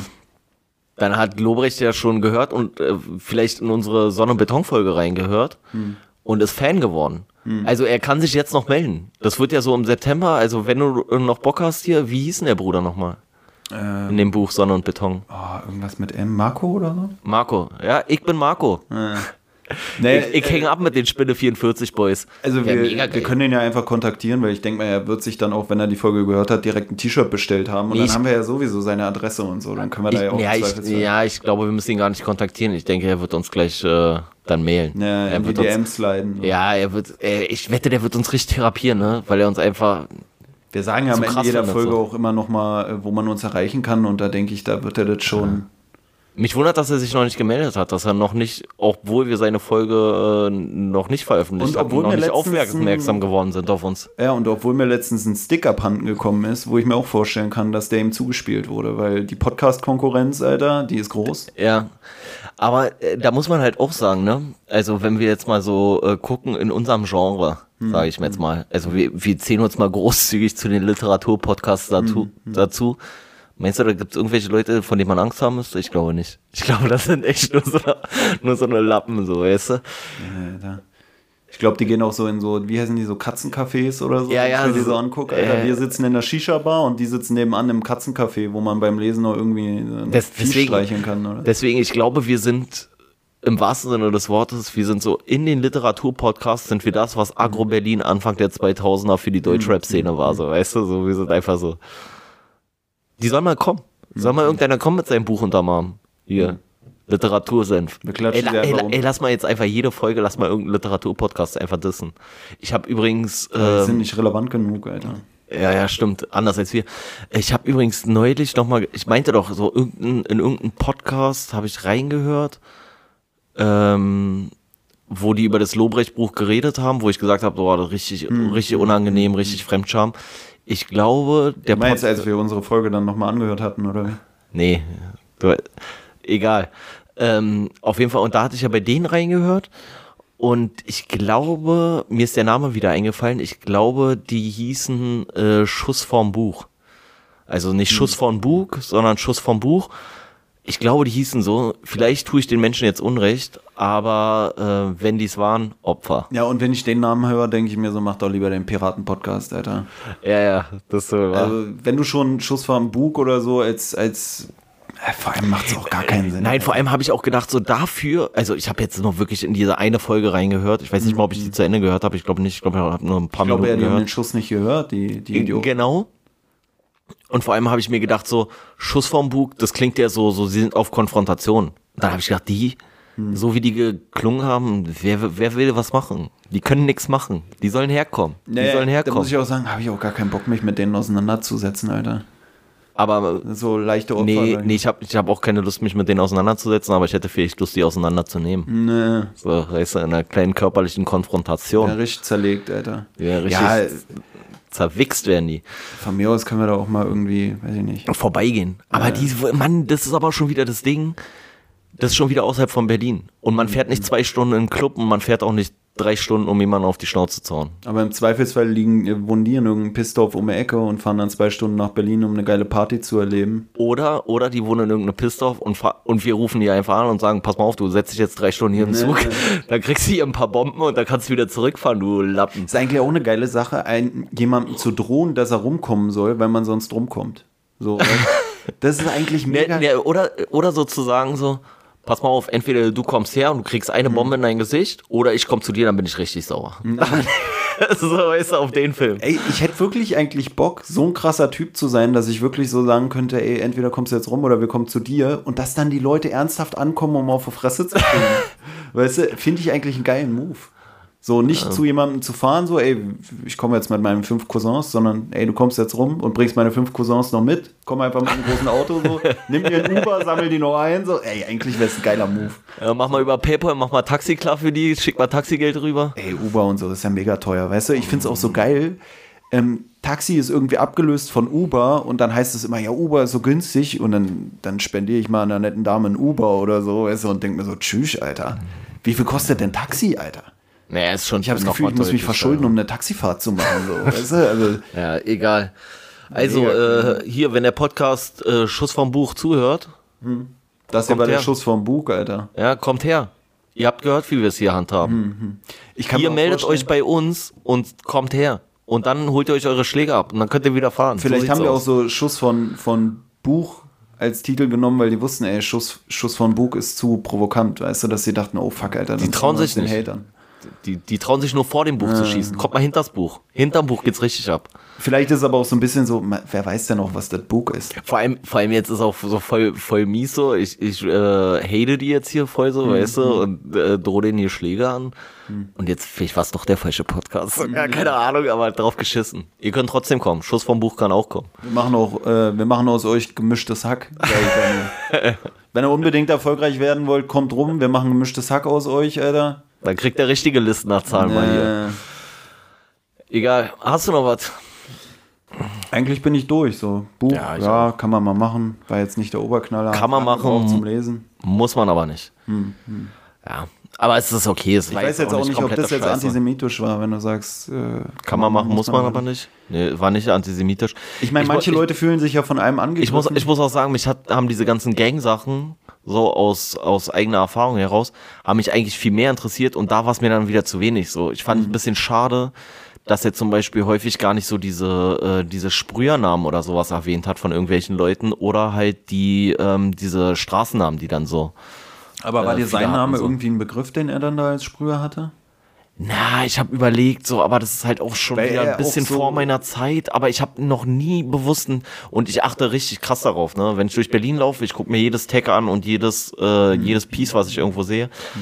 Und ähm, mir hat sein Name erstmal nichts gesagt. Aber ich war auch nie viel im Wedding unterwegs. Ich war immer Charlottenburg, Schöneberg, Kreuzberg, Neukölln. Das waren so Ja, meine weil er, Bezirke. er sagt ja hier auch so, dass er sich da auch einen Namen gemacht hat und so übelst Fame war und so, weißt du? Und da denke ich mir ich auch habe schon so, wieder vergessen, wie der sich genannt hat. Irgendwas mit A. nicht. An, nicht Anno. Aaron. Aaron One. äh, ja. Und da denke ich mir dann auch manchmal, wenn, ähm, wenn es nicht stimmen würde, dann hätte man ja auch schon tausendmal ihn zerlegt gesehen, so. Dann hätten ja sicher tausendmal schon Leute geäußert und gesagt, hä, wer kennt den denn? Oder er war halt so unbekannt, dass du nicht mal sagen kannst, Alter, so bekannt warst du ja gar nicht, weil ihn halt wirklich keiner kannte. und es ist halt auch wirklich, schwierig, das äh, zu widerlegen. es ist halt auch wirklich die Sache so, ne, wie viele Leute, die aktiv Graffiti gemacht haben oder irgendwie früher krass waren, lesen jetzt sein Buch. Hm, So. Ja, und nimmt er sich vielleicht krasser wahr, als er, als er wirklich war. Weißt du, genau Naja, wie es mit diesem, oh, ich war Fußballer und ich wäre Profi geworden, aber dann hatte ich diese eine Verletzung. Nee, es hier ist ja vielleicht auch, so ein bisschen. es ist ja, man muss ja auch sagen, so, äh, es gibt ja auch so diese krassen Writer, die so über ganz Berlin verteilt. Hm. Und vielleicht war es wirklich so, dass er da so im Wedding so viel getaggt hat und viel gewritet hat, so. Und ich das deswegen nicht so mitbekommen habe. Also, aber man, ich kenne schon relativ viele so von, von damals, die gesprüht haben und von den Sprühern haben und das hat mir halt gar nichts gesagt. Aber wie gesagt, so, das war ja dann auch eher Anfang der 90er, glaube ich, wo er gesprüht hat. Und dann ist die Frage, was davon noch übrig geblieben ist. Naja, aber äh, machen wir hier Schluss oder was? ja, können wir Feierabend machen. So, und äh, nochmal kurz der Aufruf, alle anderen Literaturpodcasts, ihr könnt gerne herkommen, euch eure Schläger abholen. So. Gangfights. Im Gegensatz zu einer Podcast-Koop nehmen wir es gerne mit euch auf, sage ich dazu. Alter, mit so einem Dödeln wollen wir gar nichts zu tun haben. Nee, da gibt's Deswegen eigentlich muss man die wieder da, rausschneiden, gibt, Alter. da, Eigentlich- gibt, da gibt's nur Battle. Da gibt's nur Battle, ey. Da könnt ihr euch auch hier, dann könnt ihr hier wie, äh, machen wir den Scharhus, ey, und da gibt's einen Stich. Ganz einfach. Egal. Ja, besser, Ähm, wenn ihr konvertiert oder so, damit ihr es irgendwie so auf Antisemitismus schieben könnt, was wir euch jetzt hier entgegenwerfen, so, weißt du? Ich glaube, die werden dann wirklich irgendwo, weißt du, wir vertreiben die aus der Podcaster-Szene und dann landen die wirklich irgendwo anders. Wir müssen eigentlich aufpassen, dass die wirklich nicht dann irgendwie auf dem Strich landen oder sonst wo, wenn wir sie jetzt hier vertreiben aus dem Podcast. Wir müssen nur aufpassen, dass wenn sie auf dem Strich landen, dass sie dann wenigstens an uns abdrücken. Da müssen wir vor allem aufpassen, so, weißt du, also jetzt hier nicht, dass noch andere damit ihren Reibach machen. Ne, ich, ich denke mir auch gerade wirklich, stell dir das mal vor, so, ey, wir machen jetzt die Buch-Podcast-Szene zur härtesten Szene Deutschlands. So, wir haben schon drüber Nein, geredet, Gangfights gibt's nicht mehr und so. Und, Nein, und da- das, das ist doch das Geile, so, weißt du, wir vertreiben die einfach wirklich, Alter. Ja, wir machen, äh, wir, wir machen den Agro-Berlin-Move. So, weißt du, so Berlin ist so Ende der 90er, Anfang 2000er ist Berlin so Hip-Hop-mäßig auf die Landkarte gekommen und hat erstmal mehrere Jahre alles dominiert. Na, ich- und so machen wir es mit der Literatur-Podcast-Szene. Halt, ich frage mich wirklich gerade, weißt du, wenn du jetzt mit Leuten redest. Man kann so, halt gar nicht battlen gegen die, ne? Ja, aber wenn du jetzt so mit Leuten redest und sagst, ja, wir machen hier, ich mache so ein Podcast-Projekt und dann fragen, oh, was denn? Und dann sagst du so Literatur, also so ein Buch-Podcast, wir lesen so ein Buch. Und dann sind die Leute ja schon so, ah, okay, Buch-Podcast oder man redet auch mit Leuten und die sagen einem so, weißt du, dass wir so mit irgendwem so ein Interview hatten oder so ein Gespräch und der meinte dann ja auch zu uns so, ja, ist eine, ist eine äh, eigentlich eine, eine, eine unübliche Kombi für einen Buchpodcast, so was ihr macht, so mit dieser Berliner Schnauze und diesem bisschen Straßeneinschlag und chilligen und so, weil man sonst halt immer dieses Hochgestochene hat. Und ich frage mich halt, ob wir jetzt zu so einem kulturellen Wandel, sage ich mal, beitragen, dass irgendwann Bu Bücher oder Bücherpodcasts wirklich so der Abgrund der Gesellschaft sind, weißt du, die richtig harten Leute. Weißt du, dass dann in 20 Jahren, wenn Das- dann so ein Mädel so mit Streberbrille und so kommt und die sagt dann so, ich mache einen Buch Buchpodcast, dass dann irgendwie so ein, so ein Podcast-Berater dann zu der sagt so, ey, nee, da, Da bist ich, du nicht hart genug für. geh mal lieber ins Gang, äh, ins Gang-Business Nee, weiß- so, aber Podcast, Alter, Nee, weißt du nicht nee, sehen, weißt, was dann auch geil wäre, wenn es irgendwann so ein Erkennungszeichen wäre. Hm. So, dass so Leute mit einem Buch unterm Arm, dass man sagt, ey, tschüss, pa- pass bei dem auf, Ja, ja. Alter. Die Leute mit Büchern unter, die haben auch Messer Erstmal am Start. Straßenseite wechseln. Ja, ja, ja, so, so wäre geil. Fuck, er hat ein Buch bei, Alter. Ja. Das ist dann so, wenn du, wenn du so bei, bei Taschenkontrolle äh, bist, so, weißt du, dass, dass dann der. Polizei holt gleich ihre Knarre raus. So, ja. ey, er hat ein Buch, er hat ein Buch, er hat ein Buch. Ne, oder dass dann bei der Taschenkontrolle der Türsteher dann so sagt, ey, hier, nimm mal hier das Butterfly. Ich habe gesehen eben, dass einer mit dem Buch reingegangen. So, weißt du, dass, dass du dann schon so bist, so, ey, eigentlich Buch ist gefährlich. Ja, ja. Ich meine, nicht umsonst gibt es ja oft in Filmen und so auch, dass in den Büchern irgendwelche Waffen versteckt werden. Und das ist, glaube ich, auch eine Metapher, weißt du, dass du so ein Buch mit so Ausschnitt hast, wo dann die Waffe drin ist, weil Wissen ist Macht. Ja. Und wir haben, Alter, wir haben Macht. Ich glaube wirklich, wir, wir werden langsam die mächtigsten im Viertel. Einfach durchs Lesen so. Digga, alle haben Respekt. Ey, wenn ich auf die Straße gehe, manchmal spüre ich das schon. Diese Aura, die einen so ein Da, bisschen dass ich so denke, Alter, hier wisst genau, ich habe drei Bücher gelesen letzte Woche so. Weißt du, dass, dass ich so merke, so, oh, die, die Nee, ich denke manchmal noch so, ich werde noch so kurz unterschätzt. Hm, Und dann guckt aber manchmal dann doch noch so aus so, aus so einer Tasche oder so, guckt so eine, so eine kleine Ecke und dann, dann steht da, weiß ich nicht was. äh, Peter Pan. Genau, Peter Pan. Und dann denken die, ciao, Alter, Peter Pan. Peter Pan hat Piraten getötet. Ne, ist ja auch, Zeig noch mal einer draußen, der Piraten getötet hat. na, es wird ja auch oft gesagt bei ähm, Musik oder so, dass die richtigen Gangster, die haben nicht Gangster-Rap gehört, sondern Airbnb oder so, weißt du? Airbnb. Airbnb ist die, hä? RNB. ANB. Ja, ich war bei Airbnb. Ich bin gerade selber ganz schön klar. RNB, ja. aber du hast ja gerade auch Airbnb gehört, obwohl ich ANB gesagt habe, weißt du? Und ich habe ja gesagt, die richtigen Gangster haben Airbnb gehört in, deinem, in deiner Wahrnehmung und dann hat es ja getroffen, weil du bist ja ein richtiger Gangster. Spätestens seit wir hier im Buchbusiness aufräumen. Und da muss ich auch sagen, die richtigen Gangster, die lesen halt Peter Pan. So, was soll ich mir. Es wäre halt auch geil, wenn es irgendwann so Krieg der Knöpfe mäßig wäre. Hm. Wenn so Leute, die so Buch haben und dann versuchst du den anderen Leuten das Buch abzuziehen. Hm. Mit Gewalt. Mit Gewalt einfach. So, weißt du, und dann, und dann kommt irgendeiner in deine Wohnung, guckt so und sieht so ein ganzes Bücherregal voll und denkt so, ciao, Alter, der hat alle abgezogen. Krieg der Knöpfe ist auch wieder so ein Titel, der sich so richtig anhört, als wären wir richtige Gangster, weißt du? Ja, deswegen. Ich habe Krieg der Knöpfe gelesen. Oh, da habe ich aber Respekt. Ja, ja, nee, aber äh, ich finde, man muss mal ein bisschen damit aufräumen, dass so alle, die lesen, so gleich Opfer sind. Hm, Deswegen, man muss da wirklich, man muss da richtig. War ja, wie gesagt, beim Hip-Hop war es ja genauso. um aufzuräumen, ist, dass wir die ganzen Opfer, die lesen, eliminieren. Haben Genau. Wir eben schon und, okay, jetzt wird es doch langsam ein bisschen sehr, sehr kritisch schon wieder, was wir hier in so einem. Nee, aber bei Fanta 4 war es ja auch so. Hm. Vor Fanta oder zu Zeiten von Fanta 4 hatte doch keiner Respekt vor, vor deutschen Hip-Hopern. Hm. Konnte sie auch gar nicht haben, die sahen ja aus wie Lachnummern so. Weißt du, und dann irgendwann hat sich das gewandelt so, deswegen. Wir arbeiten jetzt daran. Egal, Wobei- reicht jetzt auch langsam. Ich Ja. will mich jetzt nicht von lossprechen, dass du aussiehst wie eine Lachnummer, aber trotzdem sind wir krass. Ja, mega krass. Also machen wir dann wirklich mal Feierabend, wa? Wir machen Feierabend. Ja, haut da rein, bleibt stabil. Eure stabile Seitenlage. Auf Instagram erreichbar unter stabile Seitenlage Podcast.